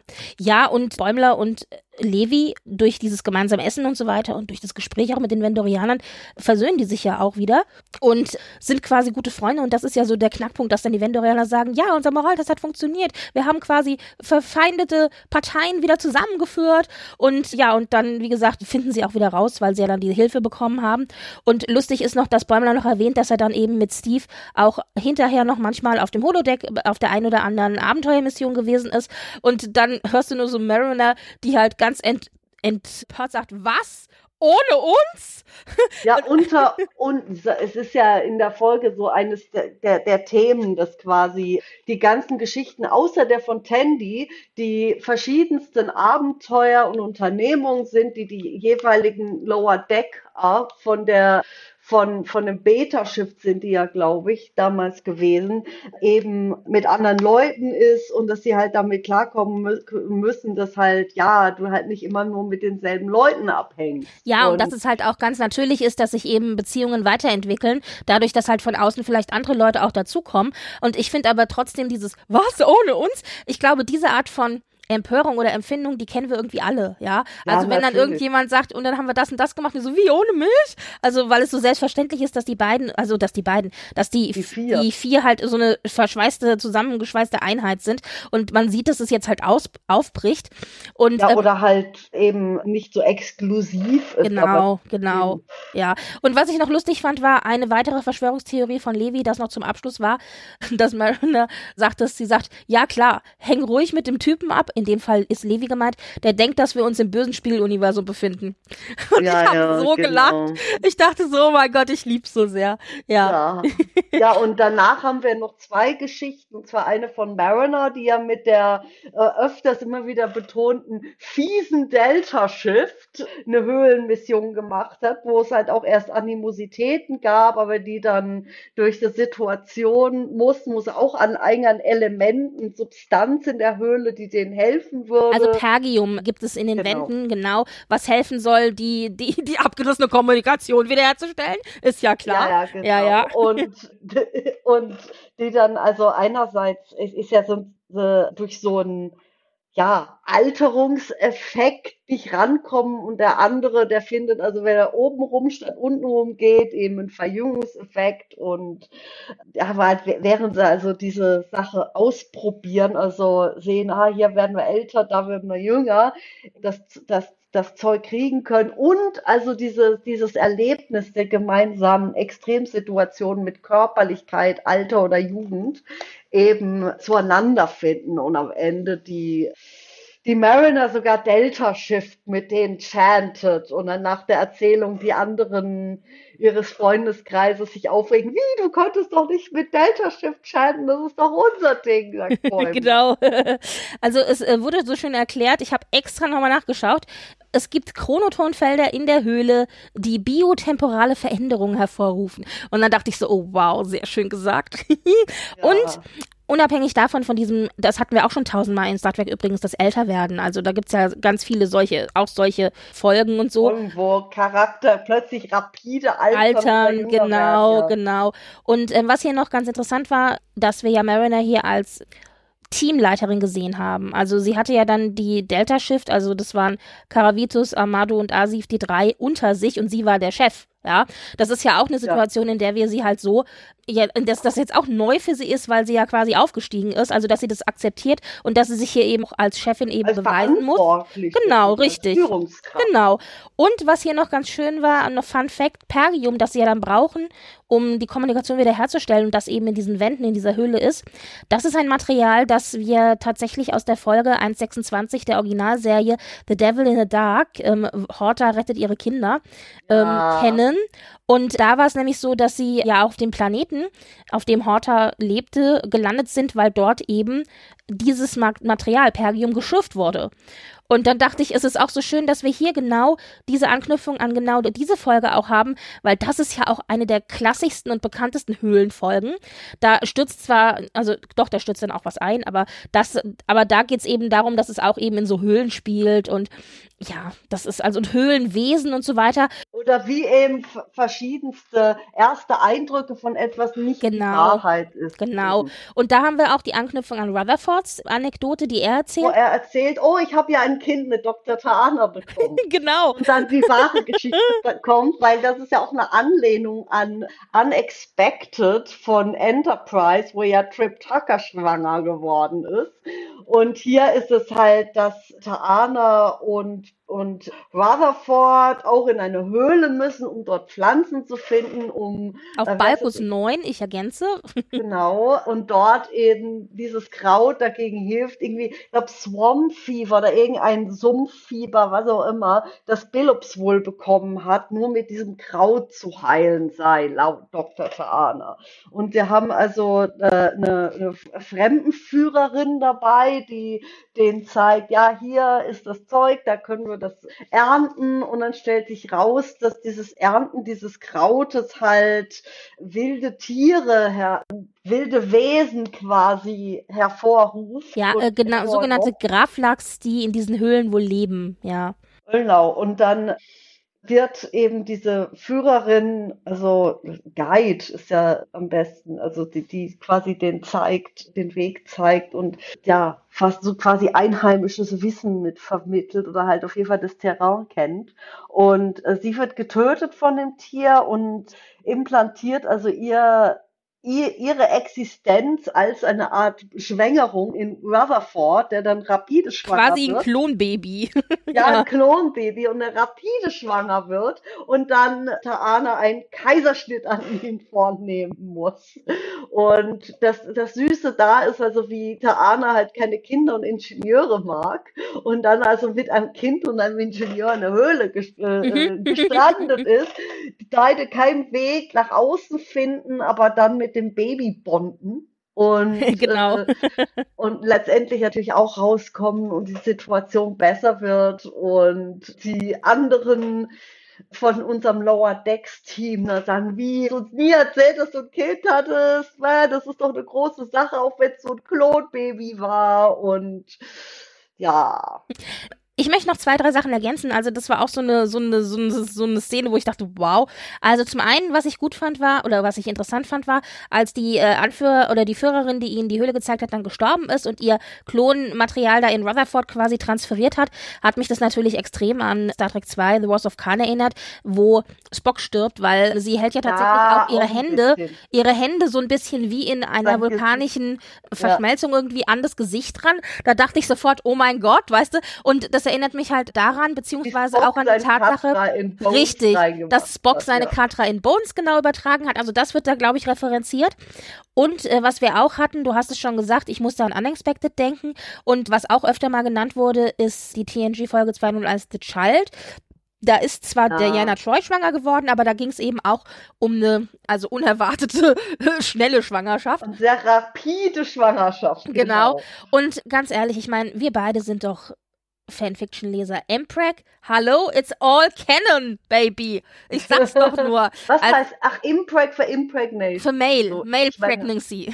Ah, Male Pregnancy. Ja, genau. Ja, gut, das ist ein Genre, das ich jetzt nicht so das lese ich, aber jetzt. Ja, ich lese das, ich lese das manchmal, aber, aber, also, das ist, ich lese das nicht spezifisch, sondern es ist manchmal dabei, sozusagen zufällig. Ja, eben, weil es sieht ja, äh, also ich finde jetzt also zumindest im, im Kanon, in den Stories, das immer ganz interessant zu sehen, wie, wie sowas geframed wird. Ja, total. Und, und ihr fragt euch immer da draußen, Leute, ihr macht euch über Fanfiction lustig und fragt euch, wo kommt denn der ganze Kram her?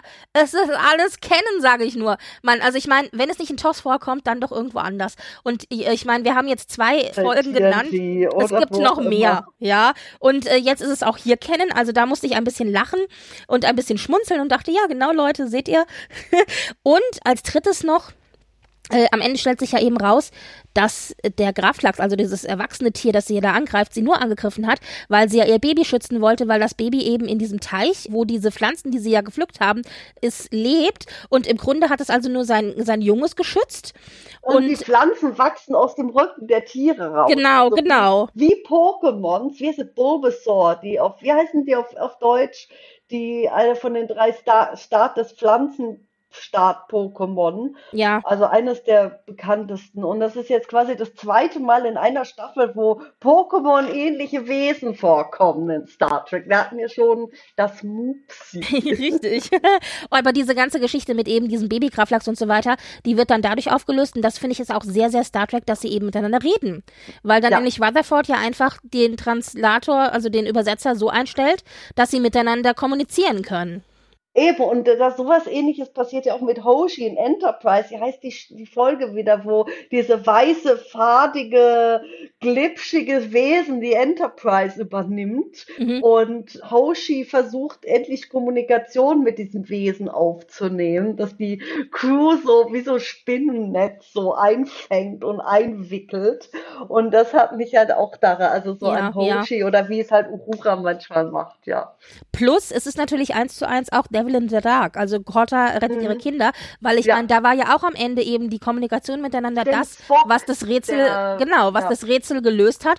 Denn also es ist eigentlich eins zu eins genau das Gleiche. Und all diese Referenzen waren da drin, obwohl es nur so eine kleine Anekdote eigentlich ist.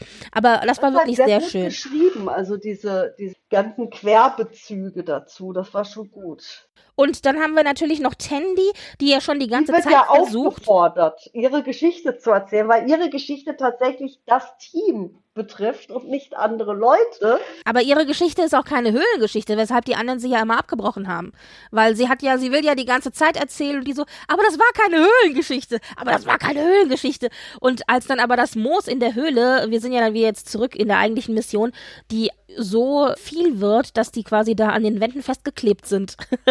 da stellt sich plötzlich raus, oh mein Gott, das Moos ist, ist wie heißt es, sentient, also sich selbstbewusst und, und fordert dann eben Tandy auf, die Story zu erzählen, ja. ja. Ja, ich habe alle Geschichten gehört, außer das von der grünen Person. Erzähle deine Geschichte. Ja. Und dann die Geschichte ist halt, spielt halt quasi direkt nachdem dieser Rage-Virus aus der allerersten Folge von Lower Genau, Deck. das ist der erste Tag, wo sich die, diese, diese Truppe, die wir jetzt hier liebgewonnen haben, wo die sich getroffen haben. Also die kennen sich ja, quasi noch nicht. quasi sich richtig so zusammenkommen als als Freundschaftsgruppe und halt in einem einfach Turbules festgesteckt für viele, viele Stunden, die dann miteinander Spielchen spielen und sich amüsieren und am Ende liegen sie halt da und chillen, während, äh, während sie halt auf Rettung warten. Und Tandy sagt halt, sie, es war halt ihr schönster Tag, obwohl eben verschiedene unangenehme Dinge passiert sind, weil sie halt nicht einfach als Orion wahrgenommen worden ist, sondern eben einfach nur eine Kollegin ist und Freundschaft knüpft. Und das ist ihr so verdammt wichtig. Und wir mussten da ja auch dran denken, auch hier wieder ein klassisches Trope, wir stecken im Turbolift fest. Das hatten ja. wir ja auch diverse Male. Und nicht nur in der, im Short Track mit, in dem, in dem Strange New Worlds Short Track mit äh, Spock und. Desaster. Ja, also die sowieso, aber natürlich auch den Short Track mit Spock und Number One, beziehungsweise Voyager 4 und 8 Year of Hell, da stecken sie ja auch im Turbolift fest. Also es gibt etliche Folgen und was ich noch interessant fand hier, dieser Callback quasi zu diesem ersten Tag, ich finde, man hat auch schon ein bisschen einen Unterschied gemerkt von der Truppe von damals zu heute. Also, dass die einfach über die vier Staffeln, beziehungsweise jetzt die Zeit, es ist ja einiges an Zeit auch vergangen, sich ein bisschen weiterentwickelt haben. Die Freundschaft ist tiefer geworden und aber man, es liegt sozusagen schon in diesem ersten gemeinsamen Erlebnis so die Wurzel oder der Samen für das, was daraus eben werden kann. Ja, dass sie sich einfach auch sehr gut verstehen und miteinander interagieren mhm. können eben. Und dieses quasi in so einem Karree liegen, also beziehungsweise in so einem Hashtag liegen die ja, in so einem Kreuz, ja. Das ist doch, das ja, ist auch ineinander was, verschlungen, um zu zeigen, sie sind, sie sind sich sehr, sehr, früh schon verbunden. Ja, und das sieht man, ist das nicht auch bei Friends, glaube ich, so, oder? Bei der Serie Friends war das nicht auch Guck, so? Eins von diesen. Ich kenne das nicht. Hm, ich habe das vor 100.000, ich habe das gesehen, als es live also ausgestrahlt wurde, damals in den 90ern und seitdem nicht mehr. Aber ich bilde mir ein, das war eine Szene, wo wir auch, die wir auch in Friends gesehen haben.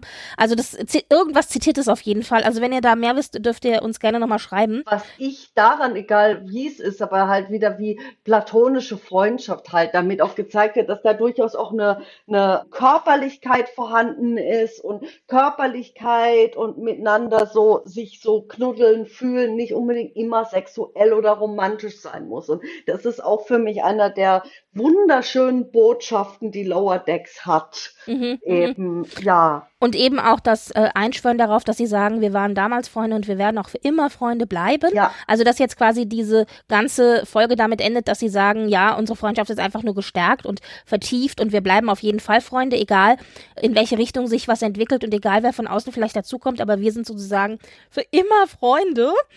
Ja. Und jetzt sind sie auch Freunde mit dem Moos, das finde ich auch sehr süß. Weil das weil Moos nämlich die Freundschaft anbietet und Tandy natürlich in ihrer, ihrer üblichen Art sagt, ja, wir sind sogar hier, um dich zu studieren. Oh, wie schön. Aber macht das nur, wenn ihr weiter schöne Höhlengeschichten erzählt. Also dann fangen sie ja an, so ein bisschen zu erzählen und dann kriegen wir tatsächlich auch ganz kurz eine Story, also den Anfang von der Story von einer anderen Mission, die wohl offscreen passiert ist, die ich gerne sehen würde, weil es heißt nämlich, äh, erinnerst du dich an die Zeit? Sich selbst ähm, begegnet. Genau, als wir uns selbst begegnet sind und zwar unseren Selbst aus der Zukunft, nur um dann herauszufinden, dass das eigentlich Aliens waren, die so getan haben, als seien sie wir, aber die, wie sich dann später herausstellte, also doch aus der Zukunft kam und, ich dachte so, wow, wow, wow, wow, in sich verdreht Story irgendwie. Ja, also das äh, haben sie dann angefangen zu erzählen. Und es gab noch einen kleinen extra Twist am Ende der Story, als sie nämlich da also mit der Höhle ihre Freundschaft schließen und Stories erzählen, enthüllen sich, ohne dass die Lower Deckers das mitbekommen, äh, Vendorianer, genau, und die dann, die dann äh, miteinander reden und sagen, ah, unser Moraltest hat funktioniert. das heißt, es ist so großartig. Also offensichtlich, äh, apropos Verschwörungstheorien, sind also die Vendorianer da überall draußen unterwegs und wer weiß, hinter wie vielen von den Vorfällen, die wir in Star Trek gesehen haben, sie vielleicht eventuell sogar stecken. ja. Und McMahon hat gesagt, er wollte mit der Folge gerne genau das nochmal also ansprechen, was wir jetzt auch schon gesagt haben, wie, wie das ist, wenn man so in seinen 30ern und 40ern ist. Man hat also schon so ein bisschen Erwachsenenleben und Arbeitsleben hinter sich, wie sich da Freundschaften, Beziehungen, Freundschaften vor allen Dingen auch verändern. Einfach, ja. weil das alltägliche Leben sich verändert, weil man selber mehr Verantwortung bekommt, weil man sich weiterentwickelt, auch gezwungenermaßen weiterentwickeln muss. Und da passiert ja. Beibehalten richtig, und da passiert es ja oft, dass Beziehungen auseinandergehen, aber es passiert eben auch andersrum, dass Beziehungen dann noch verstärkt und vertieft werden, aber sich halt trotzdem ändern. Und genau das wollte er halt hier zeigen. Und, und das haben wir ja auch hier genau. Also dieses eben. Finde ich auch sehr schön, so ein, so ein Zeigen von, wie verschiedene Sachen, die nicht unbedingt nur Alter oder Jugend betreffen, mhm. so Lebenssituationen, die viele kennen, sondern eben auch so das mittlere Alter mal, mal repräsentiert wird. Das ist auch wieder etwas, was ich so toll finde. Das kennen wir ja auch. Wir sind ja um die 40. Genau. Und, äh, also wir haben auch schon ein bisschen Erwachsenenleben hinter uns und, und es, man, man wird automatisch reifer, ja. Aber ja, ich fühle mich auch noch nicht, als gehöre ich in die nächste Generation rein. Deswegen ist es genauso dazwischen. Ja, und wer, wer gut, wie alt bist du? Äh, ich hatte Geburtstag, ich hätte fast das Falsche gesagt. Äh, 43. Ja, siehst du, und wir sind ja äh, sowieso von einer sehr speziellen Generation, Xennials, sehr zwischen Gen X und Millennials, weil wir sind ja, ja. in den 90er Jahren unsere Teenie-Zeit hatte. Und es war ja auch unabhängig von unserem Leben halt eine große Umbruchzeit, auch was Medien betrifft, wie also das mhm. Internet in ja. die ersten Wohnzimmer massenhafter kam und auch ein Thema wurde und wir quasi unsere Pubertät gleichzeitig, also einige, nicht alle Leute, aber einige Leute, die das konnten, halt ja, ihre Pubertät mit ich gehe jetzt online hatten mhm, ja, und ja. nicht wieder zurückkam. ja, also aber das, das fand ich auch sehr schön. Also und was ich auch gut fand, muss ich dir ganz ehrlich sagen, am besten hat mir an dieser Folge gefallen, ganz unabhängig jetzt eben von diesem Thema Freundschaft, platonische Freundschaft, Freundschaft, die sich verändert, aber im Kern halt einfach gleich bleibt und so weiter. Unabhängig von diesem Thema, das sich hier durchzog, fand ich einfach diese verschiedenen Metaebenen und eben dieses ja. sich selber und aber auch allgemein Tropes durch den Kakao ziehen, aber auf eine clevere Art und Weise, ohne dass irgendwas lächerlich gemacht wurde oder so. Das fand ja. ich halt wirklich richtig gut. Das hat mir an dieser Folge ganz großartig gefallen. Es hatte immer so dieses Glitzern im Auge, so dieses äh, ja. äh, Zwinker, Zwinker und so. Also das hat mir, das fand ich richtig, richtig gut. Freundlich eben und angenehm. Ja, und es hat eben nichts lächerlich gemacht, genau. Plus, es war, finde ich, auch eine schöne kleine Atempause vor dem eigentlichen Finalfolgen, die ja dann jetzt quasi bald kommen. Ja. Oder vor dem eigentlichen Ende, denn diese Folge, muss man ja sagen, hätte man auch, was die Entwicklung, diese Hauptentwicklung der übergreifenden Storyline angeht, ja eigentlich rausstreichen können, weil da ging es ja wirklich gar nicht um irgendwas.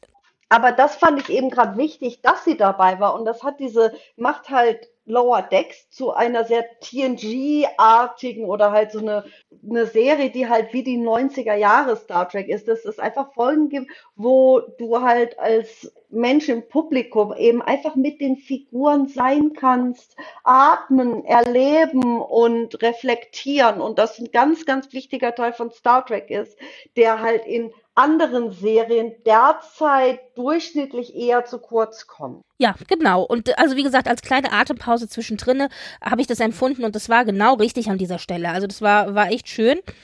Und sowas gehört eigentlich nicht rausgestrichen und dann muss meines Erachtens eher drin sein, weil das, das, das Wesen von Star Trek sowas braucht. Und ja, und das war eben die Caves, Höhlen. Also sehr, sehr schön. Ich bin da mit äh, einem Grinsen rausgegangen und dann in die achte Folge rein, The Inner Fight, der innere Kampf. Natürlich, wenn wir diesen Titel hören, denken wir alle an die TNG-Folge The Inner Light, oder? Ja. Also das ja, ja. liegt ja irgendwie nahe. Wobei inhaltlich, da kommen wir ja gleich drauf, ich finde, es eigentlich nicht so viel damit zu tun hat. Genau. nur das Wortspiel. Es geht ja mehr um, um den inneren Konflikt, den Mariner hat, wo wir endlich erfahren, warum Mariner so, ja, manchmal so agiert, wie sie agiert und manchmal so draufgängerisch halbstark ist. Mhm. Es sind im Grunde zwei Storylines, um die es hier in der Folge geht. Zum einen haben wir Captain Freeman und ihr, einen Teil ihrer Crew, die äh, auf der Suche nach einem Kopfgeldjäger sind, nämlich Nick Locano, einem nee, ehemaligen. nicht auf dem Kopf, der ist ja kein Kopfgeldjäger. Nein, aber, aber, aber, aber doch, sie haben aber, doch, sie, der, der arbeitet als Kopfgeldjäger mittlerweile. Das hat ja, sie als, gesagt. Als Pilot for Hire, also als. Ach, es war, ach, es war, es war Pilot, ach so war's, okay. Ja, als also Pilot, gut, aber, ähm, ja, okay. dieser ganze Teil ist ja eine, ein ganz großes Star Wars Zitat. So, pass, also ja, pass, achso, ich wollte, ich dachte, du willst gerade noch erklären, wer das ist. Pass auf, dann äh, lass mich gerade noch zu Ende bringen und dann können wir auf Star Wars kommen, weil da, ich habe mir genau, gedacht, oh mein Gott, das wird Elle bestimmt auch gesehen haben, genau. Und zwar nicht nur in der Geschichte, sondern sogar in der Szene, wo sie landen, in diesem, diesem Passagiershuttle da, ich habe das sogar dann gestoppt und verglichen mit der Musik in The New Hope, wo also C3PO und R2D2 auf Tatooine landen aus der Fluchtkapsel vom Sternzerstörer. Und ganz, ganz am Anfang und diese selbe Melodie, dasselbe Musik, fast dasselbe, ohne ein Plagiat zu sein, von John Williams von damals 1977, ist halt eben hier drin. Und du siehst halt schon, wenn es darauf hingeht, so nicht zwei, sondern drei Sonnen, aber es ist völlig klar, das hier ist Tatooine, das ist die äh, Hive of Scum und Villainy und es ist die Cantina. Genau, genau. Also und da befinden sich eben Captain Freeman und ein Teil ihrer Crew, die eben auf der Suche nach Nick Locano sind. Wer genau und wie und was werden wir gleich noch erklären. Und die zweite Storyline sind Mariner und Bäumler, die quasi dem Geheimnis um die gekippten Schiffe auf der Spur kommt. Denn das haben wir ja vor zwei Folgen erfahren, dass ja die ganzen Schiffe, von denen wir erst gedacht hatten, dass sie zerstört worden sind, ja in Wirklichkeit gekidnappt worden sind. Und äh, das sind quasi die zwei Geschichten, die hier erzählt werden. Ja gut, die sind eigentlich zufällig stoßen die drauf, weil eigentlich wollen sie halt, weil Mariner sich ständig unnötig selbst in Gefahr gibt. Genau, also damit beginnt jetzt die Folge. Genau, dass sie feststellen, dass Mariner sich total leichtfertig und rücksichtslos verhält. Und das sehen wir gleich am Anfang bei einer Mission, wo sie ja ihr Leben unnötigerweise riskiert. Genau. Und dann halt irgendwie nach einem Wettersatelliten zu checken, was so eigentlich maximal harmlos sein sollte, aber der Mariner als sehr gefährlich verkauft wird und sie sich dann freut, am besten auch keine Information zu bekommen, weil es dann noch gefährlicher wird. Es ist tatsächlich so, dass also dieses rücksichtslose Verhalten von Mariner nicht nur ihren Kameraden aufgefallen ist, sondern auch ihrer Mutter. Und ihre Mutter bestellt dann quasi alle Lower Decker bis auf Mariner zu sich und sagt, Leute, was ist denn hier los? Warum will meine Tochter sich umbringen? Tillin, die endlich wieder da ist. Endlich wieder Tillin. Stimmt. Und was ich hier aber ganz schön finde, ist, also wir haben natürlich klar einen Captain, der fragt, warum einer der Crewmen sich so verhält, aber wir haben auch eine Mutter, die fragt, warum will meine Tochter sich umbringen? Und was ich hier ganz schön finde, das ist nur in einem Nebensatz gesagt, aber wir haben ja dann Ransom, der auch sagt, es ist völlig normal, dass Leute mal irgendwie leichtsinnig austicken. reagieren und so weiter und auch mal austicken. So und, und ich finde es so schön, dass er das in so einem Halbsatz sagt, weil durch diesen Halbsatz klar wird, ja, das sind stressige Situationen und deswegen haben wir halt auch einen Counselor mit an Bord. Also in dem Fall ja den Dr. Dr. Miglemo. und also, dass es nicht einfach so spurlos auch an der Crew vorbeigeht. Und dass es auch was, ein Phänomen ist, dass die kennen eben aus diesem Arbeitsumfeld. Und das wird ja sonst nie irgendwie thematisiert. Und dass es hier in so einem Nebensatz thematisiert wird und hingestellt wird, als wäre das was völlig Normales, aber auch etwas, womit man sich beschäftigt und die Verantwortung übernimmt, um das wieder gerade zu rücken. Das finde ich richtig toll. Was ja auch für unser, unser reales Leben auch eigentlich wichtig sein sollte.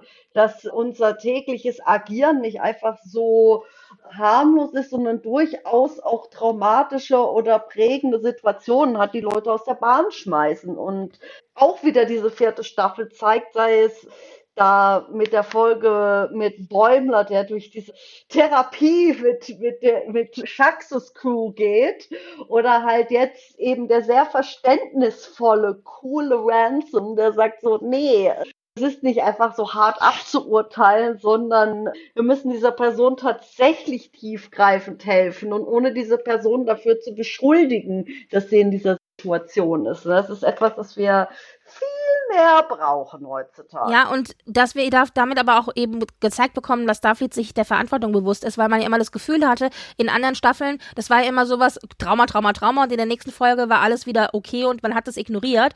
Und dann hatte immer das Gefühl, dass Starfleet das auch ignoriert hat. Und jetzt erfahren wir, nee, nee, Starfleet ignoriert das nicht. Ja, gut, O'Brien ist natürlich ein besonderer Fall. Ich meine, ja. Der naja, auf jeden Fall, was sie erfahren, also sie reden eben darüber, sie und Freeman und so weiter will das halt wissen und und sagt, okay Leute, nachdem Mariner sich so leichtsinnig verhält, ist es jetzt folgendermaßen. Wir haben einen Auftrag bekommen und zwar es ist nicht, wohl nicht nur so, dass Schiffe äh, bisher angegriffen worden sind, sondern jetzt werden wohl auch Starfleet-Officer zu Zielen äh, der Angriffe. Und deshalb müssen ehemalige Starfleet-Offiziere aus der Schussbahn sozusagen genommen werden und zur Erde eskortiert werden. Und dann ruft sie eine Liste auf und sagt, okay, wir haben Seven of Nine, wir haben Beverly Crusher, wir haben Thomas Riker und wir haben Nick Locano. Und dann siehst du ja, schon Bäumer, der, der, also du siehst schon Bäumer im Hintergrund, der sagt, oh mein Gott, wir werden Beverly Crusher treffen, weißt du, so Fanboy hoch 10 und dann sagt nur Freeman ganz trocken, nein, wir suchen Nick Locano. Und alle so, who the fuck ist Nick Locano? und ja. ähm, und äh, lustigerweise, also wenn man sich die Timeline anschaut, ich habe versucht, das ein bisschen zu recherchieren. Also zu dem Zeitpunkt, man weiß es nicht so genau, aber zu dem Zeitpunkt ist Seven of Nine also definitiv nicht mehr bei Starfleet. Also sie sind schon zurück und also, also Voyager ist wieder zurück. Die Voyager ist zurück und sie hat auch schon wohl bei Starfleet gearbeitet gehabt. Da hat ihr ja Captain Janeway ja quasi reingeholfen in, in Starfleet. Aber sie ist jetzt zu dem Zeitpunkt schon wieder draußen und eventuell ist sie zu dem Zeitpunkt sogar auch schon bei den Fenris Rangers. Das weiß man nicht ganz genau. Es könnte aber zeitlich passen. Äh, Beverly Crusher müsste zu diesem Zeitpunkt hochschwanger mit, mit Jack sein. Oh, die Nervensäge, ja. Ja, aber das müsste der Zeitraum sein. Äh, Thomas Reika weiß man nicht so richtig, weil, aber wir erfahren zumindest hier jetzt, dass er offensichtlich Thomas noch lebt. Riker. Der Transporterklon Thomas Riker, das ist so lustig, das ist etwas, das ich lange nicht wusste, sondern ich habe durch Zufall durch ja, Recherchen so über Antik, die Antike und frühes Christentum. Mich beschäftigt, bin selbst nicht gläubig, aber ich beschäftige mich gern mal zwischendurch mit Religionswissenschaft, um eben ja, mehr Menschen verstehen zu können. Und ganz Star Trek mäßig quasi. Und da habe ich gelernt, dass der Name Thomas mhm eigentlich Zwilling bedeutet und mhm. es auch in manchen Auslegungen des Christentums einen Zwilling von Jesus gab, das ist jetzt ganz grob zusammengefasst, der eben der heilige St. Thomas ist, der zum Beispiel in asiatischen Ländern noch sehr verehrt wird. Also vom heiligen Thomas habe ich zwar schon gehört, wusste aber nicht, dass der in einigen Iterationen als Zwilling ja, der Name, von Jesus weil sein äh, Name gilt. quasi okay. Zwilling bedeutet und das so ausgelegt werden kann als Jesus Zwillingsbruder. Und das ist natürlich klar, Thomas Riker, Thomas der Zwilling des Rikers, einfach nur vom Namen her, ist natürlich auch wieder um zu sehen, wie gebildet und wie, ja, diese Nomen es Omen sein können. Und wenn du denkst, du weißt schon okay viel, immer noch entdeckst, wie ja. viel du noch nicht ja. weißt, wenn du der Zufall dann in irgendwelchen völlig anderen Recherche, Selbstfortbildungssituationen denkst du, ah, Thomas, Thomas, Riker! Ja, das, war aber, das war auch cool, weil das wusste ich tatsächlich auch nicht, dass das die Bedeutung war. Und ja. was aber interessant ist, dadurch, dass er mit auf der Liste ist, haben wir zumindest jetzt erfahren, dass er noch lebt, beziehungsweise, dass er nicht in irgendeinem Marquis-Gefängnis oder so sitzt, weil das hatten wir ja irgendwie alle vermutet. Das heißt, das fand ich auch ganz spannend. Plus, als, letzte, als letzter steht dann Lucano auf der Liste. Den kennen wir aus der Folge TNG 519 The First Duty. Und das ist ja die Folge, wo Wesley Crusher auf der Starfleet Academy ist und er ist Teil der sogenannten Nova Crew. Das sind vier Starfleet Academy Schüler. Äh, Nova ja, Squadron, Dankeschön. Genau. genau. Besonders gut. Ne, fünf Stück sind es ja. Ach, ja okay, stimmt. Einer ist ja dann genau. ja. Und, genau, und die sind halt besonders gute Elite-PilotInnen, ja. Locano ist es, der dann wohl die Squadron Crew davon überzeugt, ein sehr gefährliches Manöver zu fliegen, damit sie in die, in die Geschichte der Starfleet PilotInnen eben eingehen. Genau. Und das ist aber nicht umsonst ein verbotenes Manöver und dieses sogenannte Starburst-Manöver, das geht eben schief. Und, und sie und dabei stirbt einer der dieser Squadron Crew und sie verheimlichen aber, dass das eben aufgrund dieses schiefgegangenen Manövers passiert ist. Und das kommt dann eben später raus, weil Picard Wesley Denen quasi. die Schlicher. Richtig, Wes Wesley zu, zur, also wie sagt man, äh, zu also zu, nee, zu, wie sagt man, glaube zur Sprache stellt? Nein, wie sagt man?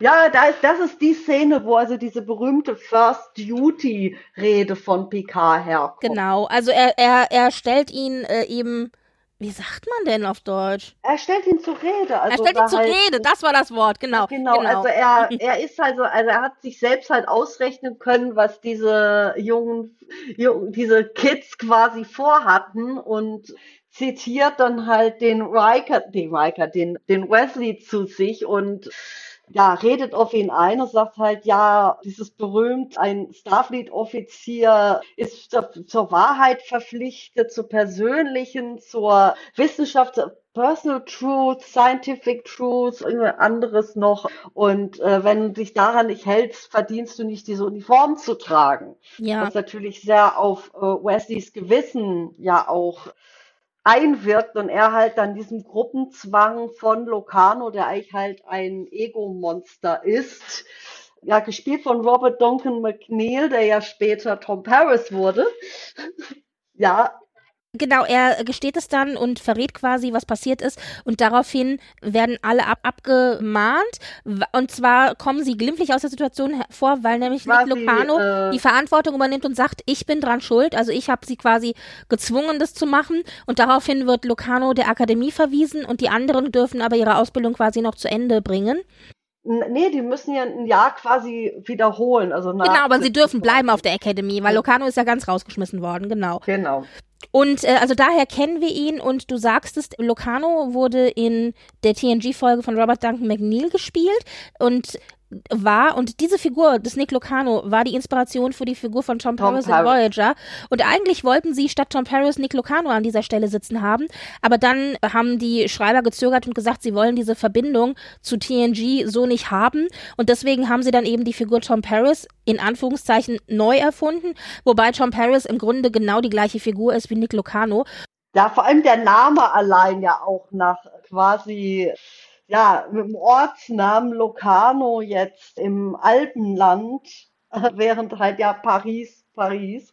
Plus, sie haben ja dann auch noch den gleichen Schauspieler genommen, nämlich Robert Duncan McNeil, der ja Nick Locano in TNG gespielt hat und haben ihn dann eben Tom Paris in Voyager spielen lassen.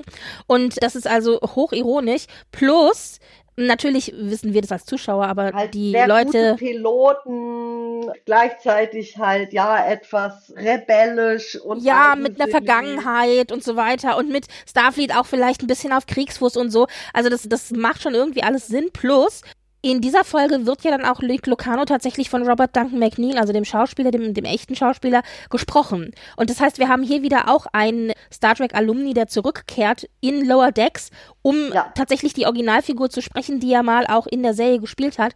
Und das ist natürlich immer besonders schön, wenn wir dann die alten Stimmen wieder haben und erkennen. Ja, das ist fantastisch auch gewesen. Also vor allem, als dann der Reveal kam, dass also hinter diesem geheimnisvollen Schiff ja, nicht irgendwie Badgie oder irgendwas anderes, nicht Section 31, sondern der verdammte Nick Locano. Und das ist auch so lower decksy, weil wir, ich greife jetzt einfach vor, ja schließlich auch Mariner in ihrer sozusagen Lage auch, gut, einerseits ist Mariner auch so ein bisschen so ein, ein Zitat aus Voyager, und zwar Extreme Risk von Voyager wo Bellana Torres auch wegen dem Tod der, ihrer Marquis-Kameraden im Alpha-Quadranten eben auch das nicht richtig verpacken kann und deswegen extremes Risiko sucht.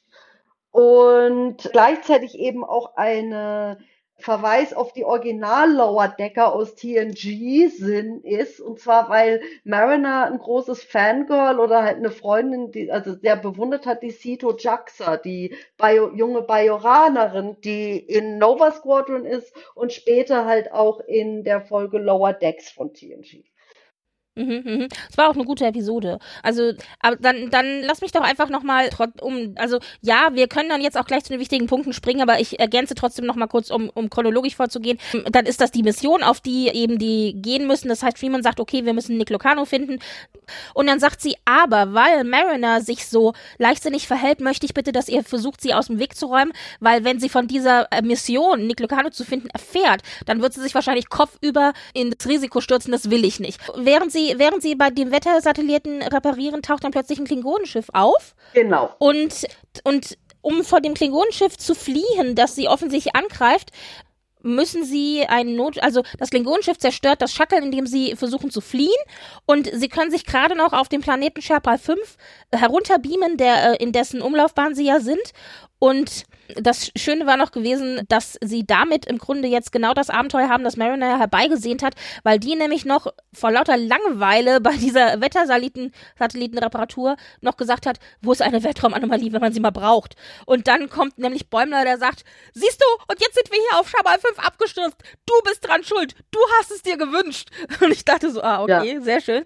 Naja, und jetzt sind sie plötzlich in ihrem eigenen Abenteuer und stellen fest, dass auf Schabal 5 sie nicht alleine sind, sondern dass offensichtlich auch noch andere auf diesem Planeten gestrandet sind. Und wir sehen dann nämlich, wie Ferengi und Romulaner und Cardassianer gegeneinander kämpfen. Und Oder halt um miteinander so um verschiedene Überlebenssituationen ringen. Mhm. Und wir hören auch ein Gespräch, in dem die untereinander sich unterhalten und meinten, ja, sie sind quasi auf diesem Planeten also äh, abgestürzt beziehungsweise ausgesetzt worden oder wieder aufgewacht. Von ihren, von weil, ihren Untergebenen. Richtig, weil nämlich ihre Lower Deck Uni, äh, ihre Lower Decker gemeutert haben und sie daraufhin eben von diesem unbekannten Schiff, das wir jetzt schon mehrfach gesehen haben, ja offensichtlich dann äh, gekidnappt worden konnten. Ja, auch. Du erkennst quasi diese, diese, diese Captains dieser Schiffe wieder, die in, über die anderen Folgen vorher immer Stückchen für Stückchen in diesen kleinen Situationen auf diesen Schiffen gezeigt worden sind, wo halt jeweils immer die Untergebenen gegen die Captains oder die Führungskräfte gemeutert haben. Das Schöne ist, dass, dass sie nicht tot sind, weil ich hätte es schon traurig gefunden um Maa, den klingonischen, den klingonischen Captain, denn von dem dachten wir ursprünglich, er ist tot, ist er ja Gott sei Dank nicht. Und die Lower Decker beschließen dann erstmal, dass sie sich einen Unterschlupf suchen und äh, erstmal durchatmen und eine Nacht durchschlafen, bevor sie dann. Sind. Natürlich, genau, bevor sie dann am nächsten Tag gucken, was sie machen können. Und während sie da in dieser Höhle übernachten, gibt es eine kleine äh, Zwischengeschichte, die ich ganz süß fand. Und zwar, Mariner beschließt dann, äh, sie ist ja jetzt so risikobereit, eben das Problem einfach selber zu lösen. Ich finde da schon eine Lösung für. Und ja. schleicht sich dann raus. Und dann, während sie sich rausschleicht, versucht sie irgendwie über Bäumler so drüber zu, wie sagt man, drüber zu über ihn drüber gehen, zu steigen. Steigen? Und, ich kann heute kein Deutsch mehr. Ich sag's dir. Halt in seinem Schlaf, wo wir der, oh, Dance with me. Äh, Dr. Crusher, irgendwie so genau. Da denken wir alle natürlich an die TNG-Folge 4011 Data Stay, wo ja Crusher eben äh, auch ihren Stepptanz gemacht hat und so. Und ja. äh, also das The fand, Dancing äh, Doctor, was sie nicht mehr so öffentlich haben wollte. Genau. Und das fand ich aber eine sehr süße, äh, auch eine, so ein süßer Neben, wie sagt man, so ein Nebenverweis. Und ja, weil das ist auch so Bäumler, das ist so Bäumler, so, ah. Fanboy. Mariner schleicht sich dann eben raus und trifft tatsächlich auf Maha, den Klingonen, Captain. Und die beiden äh, kämpfen gegeneinander und ja, irgendwie, also wie es halt so ist, so und dann wird das Wetter schlechter und es zieht ein Sturm auf, aber statt dass Regen runterregnet, genau, ist es ein Messerregen. Also da kommen so, so wie so, wie so genau so Glasscherben runter und die beiden müssen sich äh, plötzlich jetzt beide ja Problem äh, äh, vor dem gleichen Problem. Die beiden suchen dann eben Unterschlupf auch in der Höhle wieder und und sehr schön der Ort und der Selbstreflexion. Genau und mal aber auch voller Imbrunst, so richtig schön klingonisch. Dieser Planet hat keine Ehre, weil äh, wer so hinterhältige Glas Glasstürme, Glasmesserstürme hat. Das kann nicht ehrenvoll sein. Und dann, äh, also schließen sie kurz mal äh, Frieden für, äh, für einen kurzen Augenblick, kleines Timeout, während sie da in der Höhle warten, dass das Wetter besser wird. Und dann kommt ein sehr, sehr tiefgehendes Gespräch zwischen eben Ma und Mariner. Das ist eine Situation, die haben wir ja öfter schon gehabt, dass also Feind und Freund aus irgendwelchen Gründen dann äh, sich verbünden müssen und plötzlich tiefgehende Gespräche habt, die die Augen öffnen für beide Seiten. Also warum dann der vermeintliche Feind vielleicht doch keiner ist, beziehungsweise umgekehrt. Also das ist ja so ein Trope, den es ganz, ganz häufig in Sci-Fi gibt. Und ähm, ja, all Anfang schon dieser Filmklassiker Enemy Mine. Genau, den wollte ich auch gerade erwähnen. Genau. ja. das, ich liebe Enemy Mine. Ich meine, ja. es, hat, hat auch Schwächen, ja, aber ich liebe diesen Film einfach so, aber so trotzdem, sehr. Der hat schon, also der ist vor allem so ein Film, der so ein bisschen auch eine Star Trek-Folge teilweise sein könnte. Und auf, also wer alte Sci-Fi-Filme oh. gucken will, wurde auch ein Teil in den Bavaria Filmstudios in München gedreht kann ich nur empfehlen. Ich habe den letztens wieder mal gesehen, weil ich einfach Lust drauf hatte und habe festgestellt, der ist gar nicht so schlecht gealtert. Dafür, dass das ein 80er-Jahre-Film ist, so effekttechnisch und so, ist der wirklich nicht schlecht gealtert. Die Maske ist gut. Also die Maske vom Alien ist sehr, sehr gut. Ja, wirklich. Also, hm. Hält der Zeit stand. Also das war echt Qualität damals. Also den können wir empfehlen und das ist aber so eben so ein klassischer Trope, also Freund und Feind, die jetzt bonden und es ist ja auch so. Maa und Mariner unterhalten sich sich eben und Mariner erzählt eben von ihrer Entwicklung, dass sie angefangen hat als Lower Decker, dass sie jetzt aufgestiegen ist zum Junior Grade Lieutenant und dass sie ähm, an einem Ein Punkt Bock ist. Beförderung hat. Und dann erzählt sie aber auch, warum, also warum sie so selbstmanipulierend gewesen ist und und dass sie sich halt mit ihrem Verhalten auch die Chance kaputt gemacht hat, lange Zeit eben zum Lieutenant Junior Grade zu werden. Und was ich sehr spannend fand, die Entwicklung von Mariner und dass sie sich bewusst wird, dass sie eben sich selbst manipuliert und ihre Karrierechancen und ihr Leben damit im Grunde, das haben wir ja quasi in dieser Staffel 4 schon zwei, dreimal angesprochen bekommen, zum Beispiel auch in der Folge, wo sie auf Ferenginar waren, wo ja dann ihr Freund zu ihr sagt, warum manipulierst du dich denn selber? Und sie dann ganz hilflos und sie ganz hilflos sagt, ich weiß nicht. Ja genau, selber. ich weiß nicht warum, ja. Also und das ist ja auch Ransom sagt es auch zu ihr. Also das ist so ein Thema, das jetzt mehrfach genannt wird und also wir sehen wirklich, wie Mariner sich von eben diesem äh, vermeintlichen Rebell von Staffel 1 eben weiterentwickelt und auch zu einem Selbstbewusstsein, also zu, zu einem, nicht zum Selbstbewusstsein, zu einem, zu einem Bewusstsein von ihrer eigenen Problematik führt. Also ich glaube, sie wollte sich das vorher ja nicht so eingestehen. Und jetzt äh, ist sie an einem Punkt, wo sie aber sich das eingestehen kann. Was wir aber als Publikum immer noch nicht wissen, ist, warum das so ist. Und das erfahren ja, wir halt jetzt, jetzt hier. Wir. Genau. Und äh, du hast es schon gesagt. Sie sagt, also am Anfang in der, an, der, an der Academy da hatte sie ein großes Vorbild. Sie wollte nämlich immer sein wie Sito Jaxa. Genau, richtig. Die Ich, Bajoranerin. ich vergesse genau. immer den Namen genau. Und, und da haben wir nämlich, du hast es schon gesagt, die Anknüpfung an die TNG-Episode Lower Decks.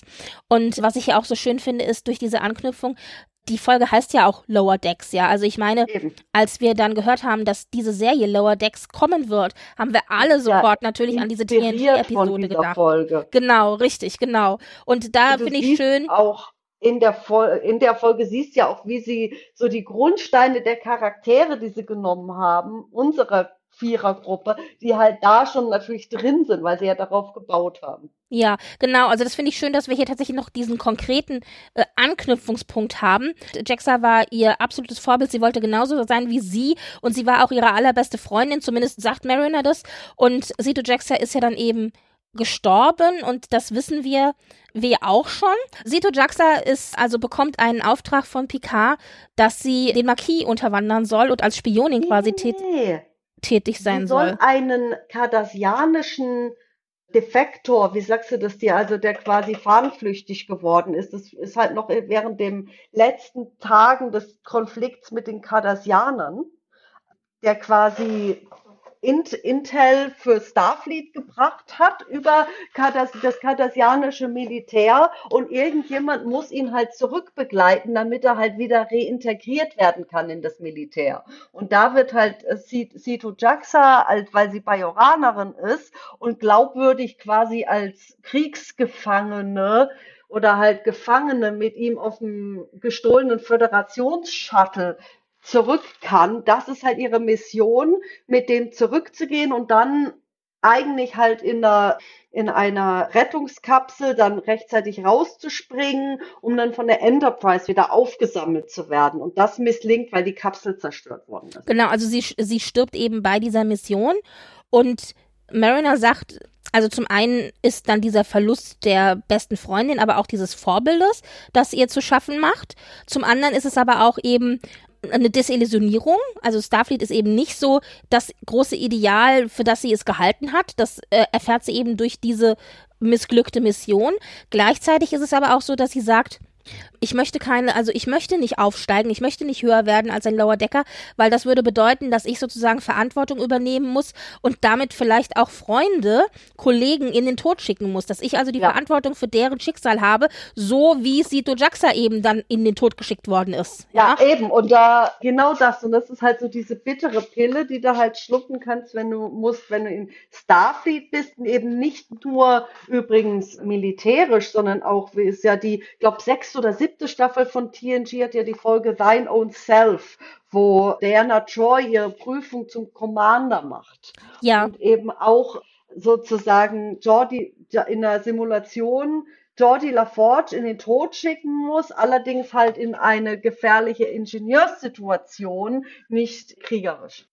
Ja, und genau dieselbe Auseinandersetzung hatten wir doch jetzt auch gerade in der zweiten Staffel Strange New Worlds, wo Uhura gesagt hat, sie möchte Ja. nicht die Verantwortung übernehmen für den Tod von Kollegen. Also das, da, da gab es ja Mhm. diese Folge, wo sie mit, mit Kirk ja auch die, genau diese Diskussion hatte und wo Kirk ja dann gesagt hatte, aber du, wenn du das nicht kannst, wenn du dich nicht mit dem Tod auseinandersetzen kannst und auch die Verantwortung übernehmen kannst, dann ist Ja. Starfleet vielleicht nichts für dich. Ja, ganz genau, simpel. also das ist die Folge mit, ja genau, mit diesem Wesen in diesem Nebel. Richtig. die, und da, äh, und, und, und wir wissen ja auch von, und da hatte ich ja damals, schicken. Genau, da hatte ich ja damals auch gesagt, dass es so spannend ist, dass Uhura dieses Gespräch gerade mit diesem Kirk in äh, diesem Zeitpunkt hat, weil zu dem Zeitpunkt Kirk ja auch schon seine Erfahrung mit Tod gemacht hat und und genauer erkläre ich das in unserer Strange New Worlds Folge. Aber und das ist aber so ein Thema, das halt immer wieder auftaucht in Star Trek und das hier jetzt auch eben wieder auftaucht und das erklärt eben Mariners Verhalten plus zu diesem ganzen Trauma, was ja noch mal ein Trauma für sich ist, kommt ja auch noch dazu, dass sie ja tatsächlich auch noch Teil, genau, dass sie auch noch Teil äh, ihrer Karriere im. Dominionkrieg eben hatte und dass sie die Dominionkrieg-Erfahrung hat. Das heißt, wir haben eben so eine Traumakombi von Verlust von Kameraden im Dominionkrieg, Verlust konkret von Sito, Ja- von Sito Jaxa, die sie eben als ihr absolutes Vorbild gesehen hat und dadurch motiviert eben das von sich schieben von Verantwortung und sagen, ich möchte eigentlich immer Lower Decker bleiben und eben Ja. diese Verantwortung nicht übernehmen.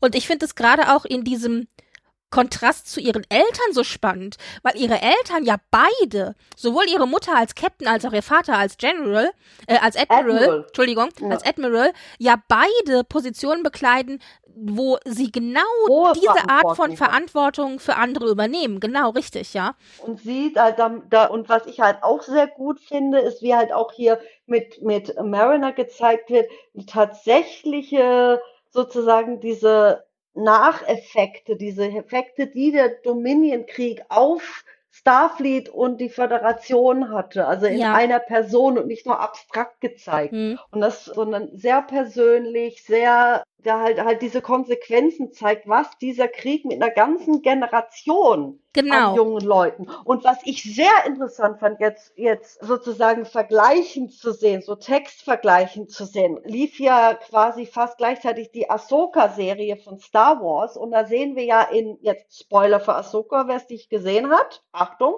sehen wir auch in einem Rückblick in Ahsoka in der einen Folge Fallen Jedi heißt das, glaube ich, wo sie also diese Rückblende wieder in den Klonkrieg ist und Ahsoka ja selbst, wo es plötzlich klar wird, also auch als Zuschauende zu sehen, ja, dass es keine Animation wäre und Ahsoka war ein Teenager als War ein sie Kindersoldat im war Grunde. ein Ja. Kindersoldatin.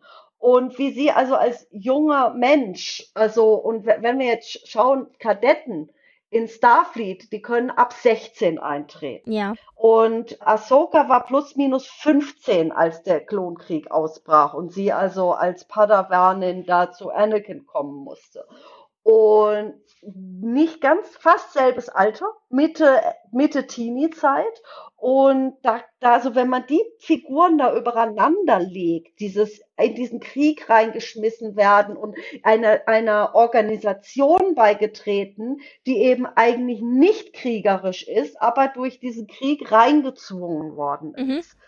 Das, und, und Dominion-Krieg und Clone Wars sind beides quasi Klonkriege, Mhm. weil im Dominion-Krieg haben wir die, die Jem'Hadar, die ja als äh, Klonsoldaten, Klonarmee mit der Föderation und den Klingonen im Alpha-Quadranten kämpfen. Und beide Kriege sind in beiden Universen sehr traumatische Events, die Leute halt sehr, sehr speziell gezeichnet haben.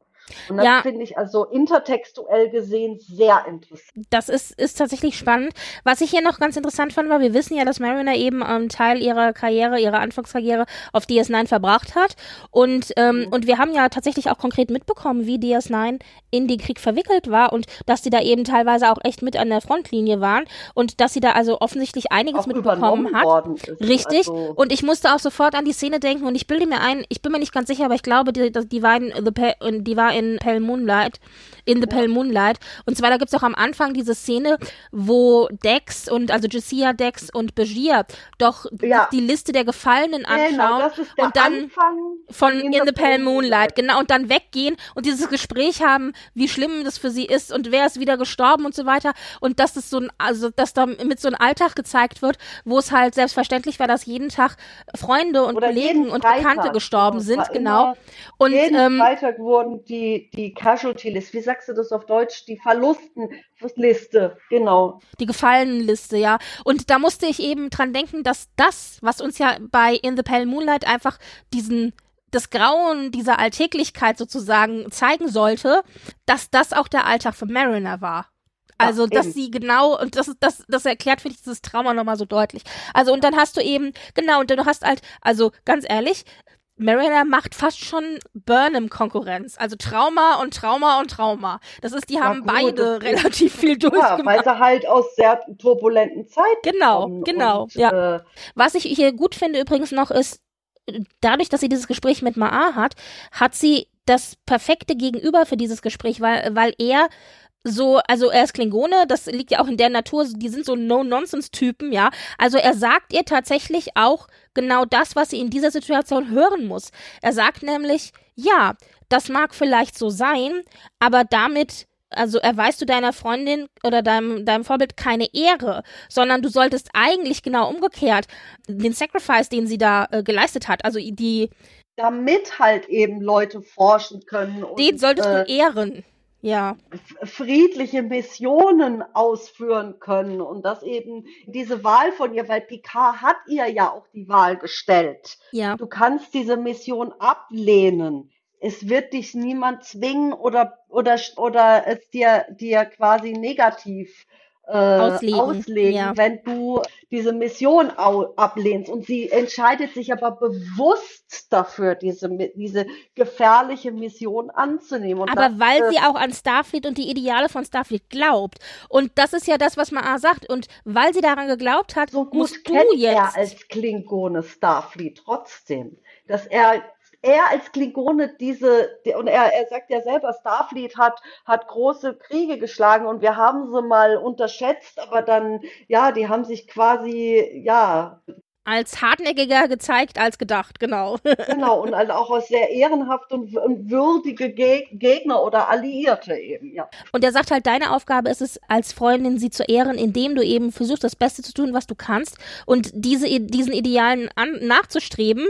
Und dann sagt aber Mariner, ja, aber ich darf doch trotzdem quasi kritisch sein gegenüber der Institution, für die ich arbeite. Und dann sagt er, ja, das musst du auch sein, aber du solltest trotzdem versuchen, innerhalb des Systems quasi äh, das Beste zu leisten, was du kannst. Und das finde ich super, dass hier nicht einfach blind dann als Lösung gesagt wird, ja, und dann bin ich jetzt ein absoluter äh, Star Trek-Follower, sondern dass dann Mariner sagt, Moment mal, man darf aber nicht einfach nur unkritisch folgen, sondern man muss auch hinterfragen trotzdem.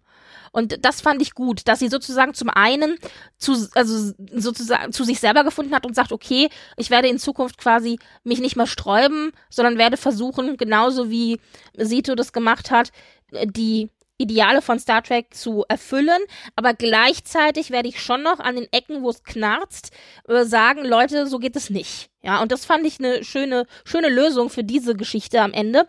Und es hat hoffentlich auch dazu beigetragen, dass Maria jetzt ein bisschen, ja, ich weiß nicht, ob man hier schon sagen kann, sie hat ihr Trauma aufgearbeitet, aber das ist ein erster Schritt, dass sie angefangen hat, darüber zu reden. Ja. Und also sehr gut.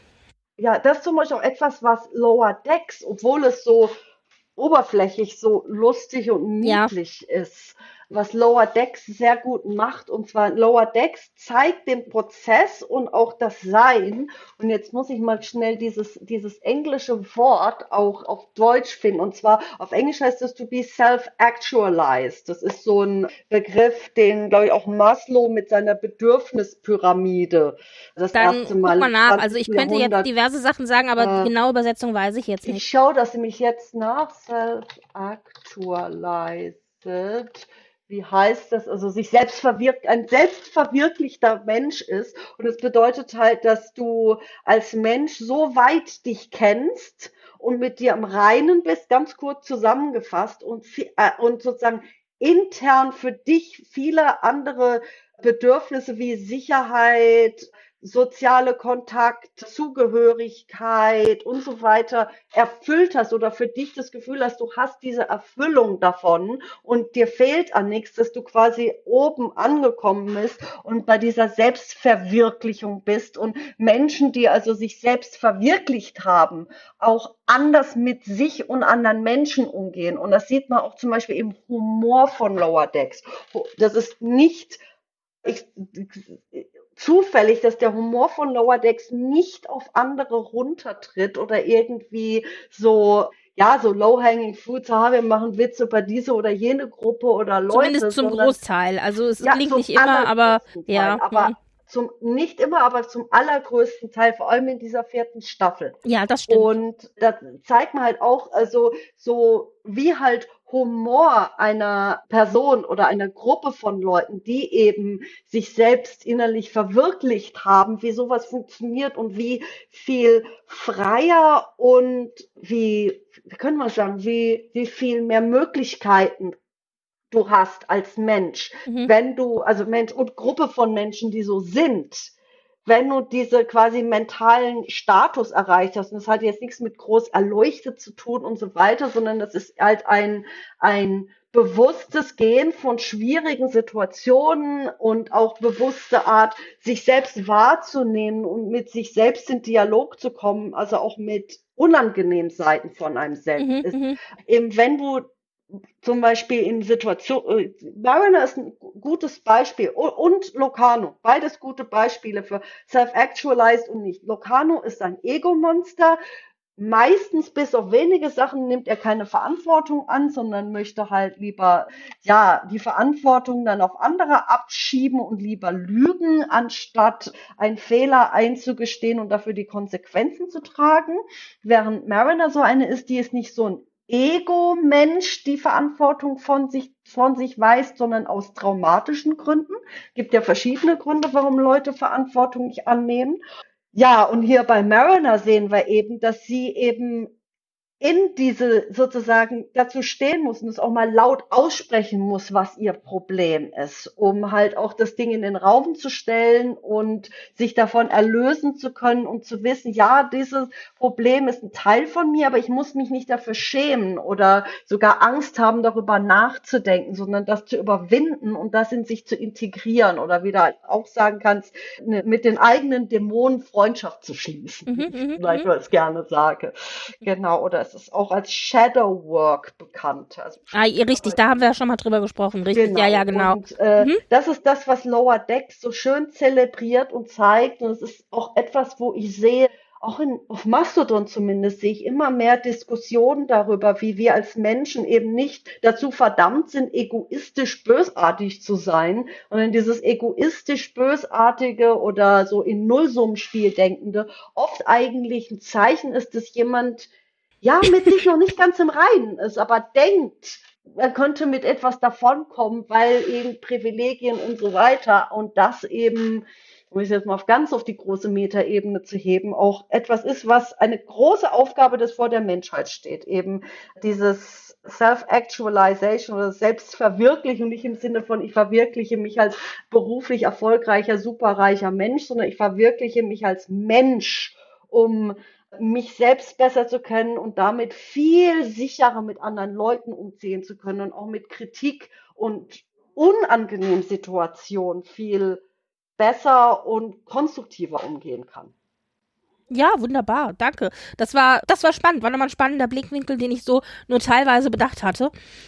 Vielleicht können wir jetzt, bevor wir zur letzten großen Endszene kommen, weil die, wäre gut, wenn wir die vielleicht am Ende besprechen, ja. gerade nochmal die andere Storyline uns angucken, die ist ja relativ schnell abgehakt. Du hast es gesagt, sie sind auf New Exton, also Free, Captain Freeman mit Ransom und und Rutherford. Und Rutherford, genau, richtig. Und sie suchen halt jetzt Nick Lecano und sie hoffen, dass sie auf New Exton eben, das ist sozusagen der Sündenfuhl, wo sich alle bösen Kopfgeldjäger und Pilots for Hire und so, also alle, die so ein bisschen so shady sind und so, die befinden sich quasi da. Und zu diesem, zu diesem großen, äh, ich sag mal, Räuberhöhlenplaneten äh, sind sie jetzt also auf dem Weg. Und sehr schön auch, als sie da ankommen und da sagen, das ist New Exton. Noch viel schlimmer als Old Exton. Und, oder Original Exton und ich so, hahaha. Und da haben wir genau und das, was allem, du gesagt hast, äh, die und, 1000 Star Wars Referenzen. Und vor allem, was sehr interessant ist, dort auf diesem Planeten ist es aber eigentlich gar nicht so brutal und fies und gesetzlos, sondern die Leute haben eigentlich sehr spezifische Regeln und nicht halt die Regeln, die es vielleicht in der Föderation gibt. Ja. Und du hast eigentlich, ja, relativ geregeltes, ruhiges Miteinander umgehen, wo du ganz genau weißt, die Leute sind irgendwie miteinander d'accord über verschiedene Dinge und also dieses Klischee halt auch von gesetzloser Gangsterplanet, ja, ja. wie zum Beispiel in PK Season 3 mal wieder gezeigt, was ich persönlich als ganz langweiligen Trope finde und damit haben sie diesen langweiligen Trope auch so ein bisschen bisschen so verdreht und ich liebe es, wenn eigentlich so fast unkonstruktive, für mich langweilige Tropes in was Spannendes verdreht werden, mhm, wo halt mhm. wieder was konstruktiv rausgeholt ist. Und das spricht für so viel Kreativität für diesen Writers Room. Also ganz fantastisch. Hm. Ich äh, korrigiere mich übrigens, es ist nicht Freeman und Ransom, sondern Freeman und Checks und Rutherford. So. Genau. Und du sagst es also, wir sehen dann gleich, wir kriegen hier verschiedene äh, Locations zu sehen, beziehungsweise du hast schon den Vergleich gebracht zwischen Star Wars und Star Trek, also der Planet, ich denke auch, ist eigentlich ganz klar Tatooine. Tatooine. Und, und die, und die Bar, in die sie dann gehen, ist auch ganz klar Cantina, Cantina. also Moss Eisley und Kant also mhm. die ähm, Cantina in Moss Eisley und was nicht alles. Und ich finde auch zum Beispiel, es gibt doch dann da auch dieses diesen, nee, wie sagt man, also diese, dieses Türmchen oder diese, wie auch immer, wo sie da, der da eingeblendet wird, das erinnerte mich auch sehr an irgendwie Star Trek den dritten, Star also Wars. Star, äh, natürlich, Star Wars 6 ist es doch, oder? Also den, den quasi den dritten alten Teil und so. Also Ja. es waren so einige Referenzen drin, wo ich auch dachte, ganz ehrlich, selbst wenn man keine Ahnung hat, aber irgendwie ist es doch schon, schon sehr auffällig. Und auch Ja, natürlich klar. Kopfgeldjäger und so, das ist ja, ja, hm. Das ist, das ist Star Wars. Und ich finde es halt so schön, wie Star, Star Trek halt zeigt, ja, ja, irgendwie haben wir auch Verbindung zu Star Wars, um beide zu mögen. Ist nichts Schlimmes, sondern etwas, was halt den Genuss beider Universen noch größer macht, indem also diese Bildsprache, diese auch Musik und Symbolsprache dieses Teils halt einfach cooler macht, wenn du halt Star Wars halt auch kennst neben deinem Star ja, ja, ja, genau, ja. also, und als ich sag, oder ich, irgendwie, irgendjemand hat es mal gesagt, und ich sag das immer wieder so, man, also wenn man Starby ist, also Genau, so du hast beides mein, möglich. das wollte ich gerade sagen, du hast mein Lieblings, meine Lieblingsbeschreibung hast du mal, also ich wusste nicht, dass es woanders herkam. Ich sage immer, Elle hat es immer am besten gesagt, sie ist quasi Star B. Und ich so, ja, genau. Ja, und das war also wirklich so ein Abfeiern von Starby, ne? Ja. Und äh, ganz, ganz groß. Ja, also Freeman, Shax und Rutherford sind eben auf der Suche nach Informationen zu Locano und äh, es gibt parallel dazu aber auch einen Kopfgeldjäger, der ihnen der immer zuvorkommt. Der darf in die Bar rein, wo, wo sie nicht mit reingelassen werden. Und auch schon Und- auf den Planeten runter. Richtig, der darf auf den Planeten er hat während sie so noch am Mond äh, parken müssen. Totenkopfhelm auf. Ja, also, Also sieht sehr- sehr, sehr gruselig aus, genau. Ja, ja, und das Lustige ist, die Leute auf dieser Station, die quasi den Zugang zum Planeten überhaupt bewachen, mit, mit so einem runden Schild, das aufgemacht werden kann, um so ein Schutzschild um den Planeten, ist ja auch eine Star Wars-Sache. Ja, und äh, ich meine, unsere die Uniformen, die sie Rogue tragen, One, die Uniform, die Ja. total so imperiale, total. also ganz, ganz toll. Ja, ja. Und wir begegnen dann also auf dem Planeten. Es gibt so zwei, drei Geschichten auf dem Planeten, die ich noch erwähnen möchte. Zum ersten, die Uniform hat Taschen. Ja! Ja, wir haben Taschen. Und das ist natürlich auch ein kleiner Witz auf Gene Roddenberry, weil ursprünglich in TNG hatten die Uniformen wohl Taschen. Und dann hat aber Gene Roddenberry die abschaffen lassen, damit die Uniform streamliniger am Körper sitzt. Also damit Genau, da nichts ausbeult immer- oder im Weg ist. Eben, er wollte, dass die Uniform ganz glatt und eng am Körper anliegen. Typisch Roddenberry. Ja. Ja, also und das Lustige ist, dass Rutherford selber nicht wusste, dass die Uniform Taschen hat. Er meinte, oh mein Gott, die Uniform hat Taschen. So, und wir alle so, ja, wir haben das also ist halt erstmal auch gefeiert. metamäßig, was Damenmode betrifft, dass es ja sehr viel Damenmode gab und teilweise noch gibt, die keine oder schlechte oder nur so oder Mini. Pseudotaschen. Für einen Lippenstift, genau. Genau, Platz oder für, für ein 50-Cent-Stück. Genau. Und, äh, und genau, genau so halt eben so diese Freude. Oh, guck mal, mein Kleidungsstück hat Taschen. Ja, also das war sehr schön. Dann äh, gab es eine kleine Referenz an Matt, weil die Bar, in, die, in der sie die Informationen kaufen möchten, die heißt Mats. Ja, Und ähm, ich meine, muss ich das nennen? I Matt, Matt's Women, äh, Ja, The Escape Matt Artist, Magic Die to Make the Sanest Man Go Mad, in Discovery, in Toss, in ach was der- nicht alles. Ja. Nervensee. Und übrigens auch sehr schön, in, ich glaube, es war in The Escape Artist, da wurde gesagt, dass der Lieblingsdrink von Matt ja The Jipper ist. Und wenn sie da Ja. jetzt in die Bar reingehen, um die Info zu kaufen, wird ihnen auch ein, Jip, äh, ein The Jipper angeboten als Drink. Und ich dachte so geil, ich, die so kleine Details finde ich ganz die super. dreibeinige Spezies, die vor ihnen rein darf, heißt es, ja, hier dreibeinige Spezies kriegen heute Jippers zum halben Genau, Preis. genau. Und äh, das, das, das, das Schöne ist, dass ja auch unter Fans bekannt ist, dass in Star Wars mehr Aliens, die nicht so dem humanoiden Muster folgen, also Mhm. zwei Beine, ein Kopf, zwei Arme Ja, und ein Torso, sondern eben auch mal etwas, ja, andere Ko Körperkonfigurationen mehr vorkommen.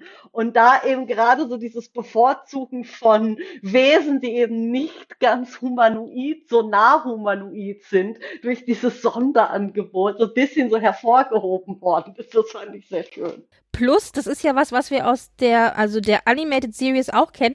In der Animated Series hast du ja plötzlich auch Aliens drinne gehabt, weil es natürlich leichter war, sie zu zeichnen, als ja. sie durch, durch, durch Kostüme oder so zu zeichnen, genau, Armen. die dann plötzlich Tentakel waren oder Lichtwesen oder irgendwas, was man halt schlecht abbilden konnte.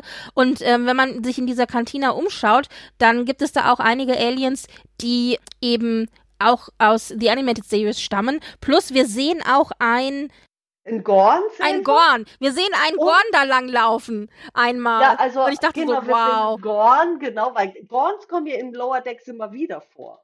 Ja, ja, ja. Und hier sehen wir halt auch einen. Und ich so, ah, okay, sehr schön. Und auch ähm, der Ferengi-Frau, die irgendein Haustier spaziert. Genau, genau. Also wir sehen ganz, ganz viel. Da lohnt sich das echt mal, ein Standbild zu machen und zu gucken. Aber ich finde vielleicht, der, also ich fand mit einer der besten Witze in dieser Folge war, als sie jetzt auf den Informationshändler treffen der halt dieses, dieses, dieses Wesen ist aus, wie heißt die Folge? The, The Corbomite Manöver. Manöver. genau, aus 102, die Original Series. Oh. Genau. Und da ist es ja so, dass, also das, jetzt muss man das erklären, weil sonst versteht man den Witz nicht. Ja. Und zwar, in The Corbomite Manöver gibt es ein, ein Alien und man denkt erst, dieses Alien sieht so aus wie dieser Informationshändler. Das ist die Spezies Dasik. Und dann stellt sich aber später heraus in dieser Folge, und jetzt spoilere ich euch dafür, aber hallo, das ist schon so alt, also wenn ihr es jetzt nicht wisst, dann tut's mir leid, dass diese Darstellung eine Puppe war. Ja, und dass das Alien dahinter eigentlich ein ganz anderes ist. Und deswegen ist es so witzig, als dann Freeman sagt, das ist nur eine Puppe, das ist kein echtes Alien und das so hochnimmt und schüttelt und sich ja dann ausstellt, dass es doch ein echtes Alien ein ist. Ein Wesen ist und sie dieses arme, die, die, die, diese arme Person da quält. ja, ja.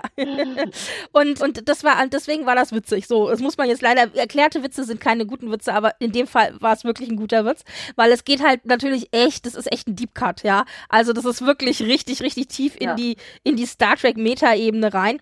Naja, ja, und auf jeden Fall ist es dann so, dass sich der Informationshändler, weil er sich ja da irgendwie angegriffen fühlt, die Info über Locano dann absichtlich an die Konkurrenz verkauft, in dem Fall diesem Kopfgeldjäger mit der Maske, dem wir ja schon mehrfach begegnet sind. Und der, am Ende. Der, der, ja. Der, der, der Totenkopfmasken Kopfgeldjäger. Und ich meine, die große Enthüllung oder Überraschung ist ja dann, dass dieser Kopfgeldjäger, von dem wir das Gesicht ja nie gesehen haben, in Wirklichkeit Billups ist, der äh, so getan hat, als wäre er eben dieser Kopfgeldjäger und dass das alles ein äh, Plan war, den Freeman schon im Vorhinein mit ihm halt ausgemacht hat.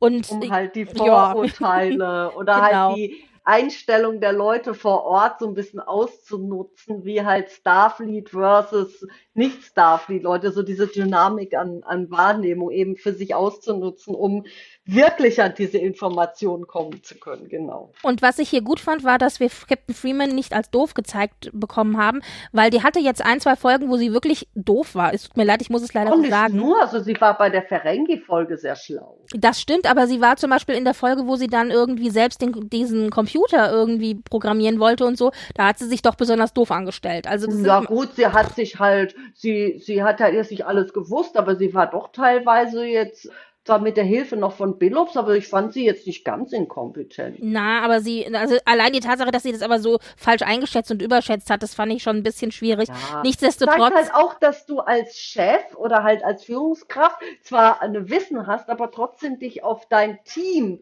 verlassen muss, dass das Spezialwissen noch stärker hat. Ja, ja.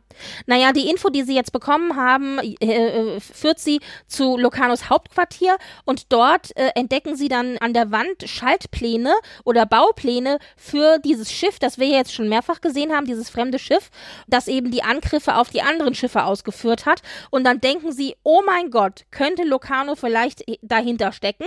Und es ist so ein dünn, dünn, dünn Moment. Und da äh, steigen wir jetzt quasi auch wieder kurz, deswegen, also das war eine kurze Schleife, steigen wir hier wieder auf den Planeten ein.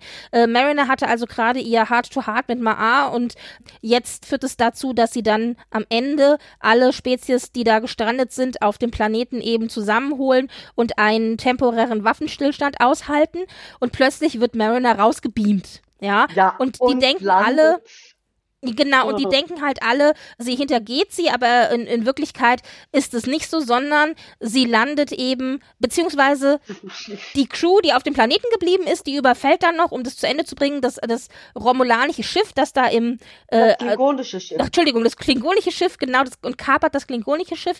So kommen sie quasi vom Planeten runter, während Mariner dann in einem, ja, in einem weißen Raum aufwacht. Also so, man kann nicht richtig, man weiß nicht, wo es ist, irgendwie äh, halt in einen Raum. Ein sehr minimalistischer Raum, wo sie auch sagt, was für eine minimalistische Hölle ist das Genau. und äh, dann steht plötzlich Nick Lucano vor ihr und sie sagt so, Nick, was machst du denn hier? Und schon die Tatsache allein, dass sie ihn duzt, zeigt uns ja. ja, dass sie ihn offensichtlich ja kennt. Und wir ja. wissen ja jetzt auch, und sie, ihr, ihr Vorbild war ja Sito Jaxa und die war ja im Nova-Squadron, von dem ja quasi Locano der inoffizielle Anführer war. Das heißt, mhm. da hing das irgendwie so mit zusammen. Die waren, waren zur gleichen Zeit eben auf der Academy und dann fragt sie, was ist los und fragt ihn irgendwie und dann sagt sie, Nick, was hast du hier verloren? Und dann ist seine Antwort nur so ein ganz ominöses, wir werden zusammen für ein bisschen Trouble sorgen. Und dann kommt eben schon dieses To Be Continued Schild, dieses klassische, ja. das wir aus TNG und so auch kennen. Da, da, da. Genau. Oder, oder DS9 halt so. Dieses, ja, genau. so, und jetzt müsst ihr warten. Ja. ja, also das heißt, wir wissen, Nick Lucano ist involviert, eventuell äh, ist er sogar derjenige, der dieses Schiff gebaut hat und auch geflogen hat. Und wir wissen aber noch nicht so richtig, warum, weshalb, wieso.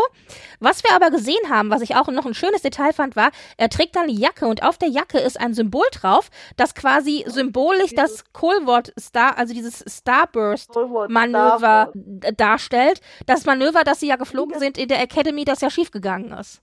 Und das Klingonenschiff hat dasselbe, dasselbe Logo, dasselbe Symbol auf seinen Flügeln, wenn man ja, genau hinschaut. Also sind die irgendwie, genau, sind die irgendwie miteinander ver, verknappert, Verbunden. verknusert, ja, irgendwer, vielleicht steckt, vielleicht steckt Locano hinter allem. Die Frage ist nur, warum? Ja? ja. Und ein kleiner Fun Fact: Es gibt offensichtlich an der Star Starfleet Academy einen Kurs mit dem Titel Hotlums und Racketeering. Es ist ein bisschen schwierig zu übersetzen, aber so, sowas wie Ganoven und Gaunerei oder Ganoven und, und Trick, äh, Trickbetrug hm. oder wie auch immer. Ja, ja. Und ja, das noch so als kleiner, ich so, was? wird so nebenbei erwähnt, ja. Ja, also das heißt, es spitzt sich jetzt alles auf Nick Lucano zu. Finden wir das, das gut? Da anzuschauen. Ja, ich finde es auf jeden Fall, es passt ja auch zu Lower Decks, so einen, jetzt nicht High-Stakes-Willen, sondern halt, ja, so ein, genauso wie die anderen Lower Decker, halt einfach so einen Lower Deckigen Antagonisten-Typen, der halt, ja, der, ja, der halt, ja, wir werden mal sehen, was er da im Schilde führt und was da los ist. Genau. Ja, ja. Ja, und also das war jetzt die Folge habe ich acht vorhin gesagt? Das war die Folge neun. Das war die vorletzte Folge, genau.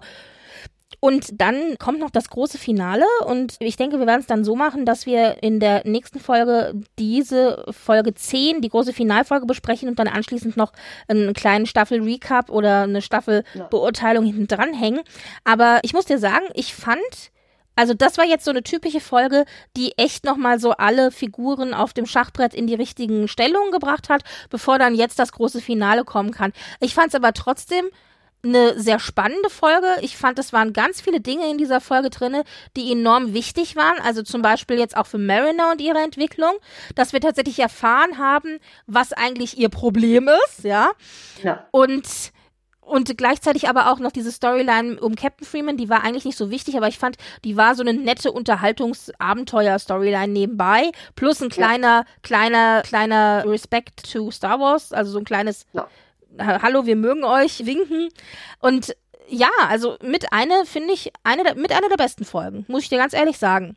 Also ist auf jeden Fall sehr gelungen. Und für so eine, öfters ist es ja so, dass die vorletzte Folge alles aufbaut, aber relativ unzufrieden endet. Mhm. Und so ist diese Folge nicht. Ich muss echt immer wieder sagen, der Writers Room, die Leute, die machen einen echt guten Job hier. Ja, ja, ja, begeistert. ja. Ich bevorzuge ja tatsächlich meine Finalfolgen als Doppelfolgen. Man kann ja, klar, also das sozusagen ja als eigentlich. ja ja, man kann es als inoffizielle Doppelfolge ja dann durchaus auch mit der nächsten Folge, die dann kommt, sehen. Und und ja, und was mir halt hier so gut gefällt, ist die Story an sich, aber auch eben die Referenz in alle, die Referenzen in alle Richtungen, die wir hier haben.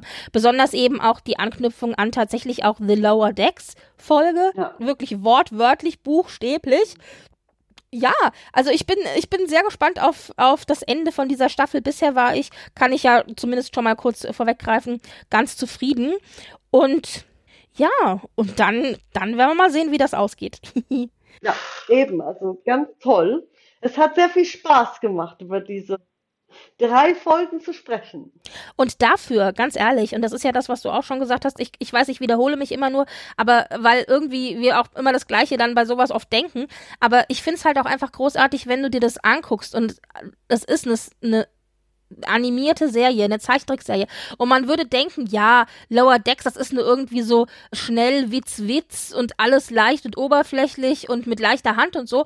Und dann haben wir so eine Folge wie diese, wo man auf den ersten Blick denkt, ja, auch irgendwie nur Abenteuer, leicht und witzig. Und dann guckt man genauer hin und dann hast du irgendwie diese wirklich krassen, ja. tiefgehenden Themen, Entwicklungen, gerade was auch Mariner angeht und so und was auch Rückbezug nimmt auf eben andere Serien, die ja genauso eine komplizierte Geschichte haben wie DS9 zum Beispiel. Und da muss ich dann sagen, echt Hut ab, weil das erwartet man nicht. Aber das macht natürlich Lower Decks einfach so viel besser in allem als man das Und es meint. zeigt halt auch, dass gutes Storytelling nicht so dieses zehn Folgen, alles eine Geschichte, Drama, Drama, Mystery Box gut ist, sondern ein in sich verknüpfen in andere Teile der, der, des Universums und auch sich so Zeit nimmt zu erzählen und du auch eben einfach mit den Figuren sein kannst, um eben diese gesamte Geschichte, die Umgebung, die Welt, die Bedeutung besser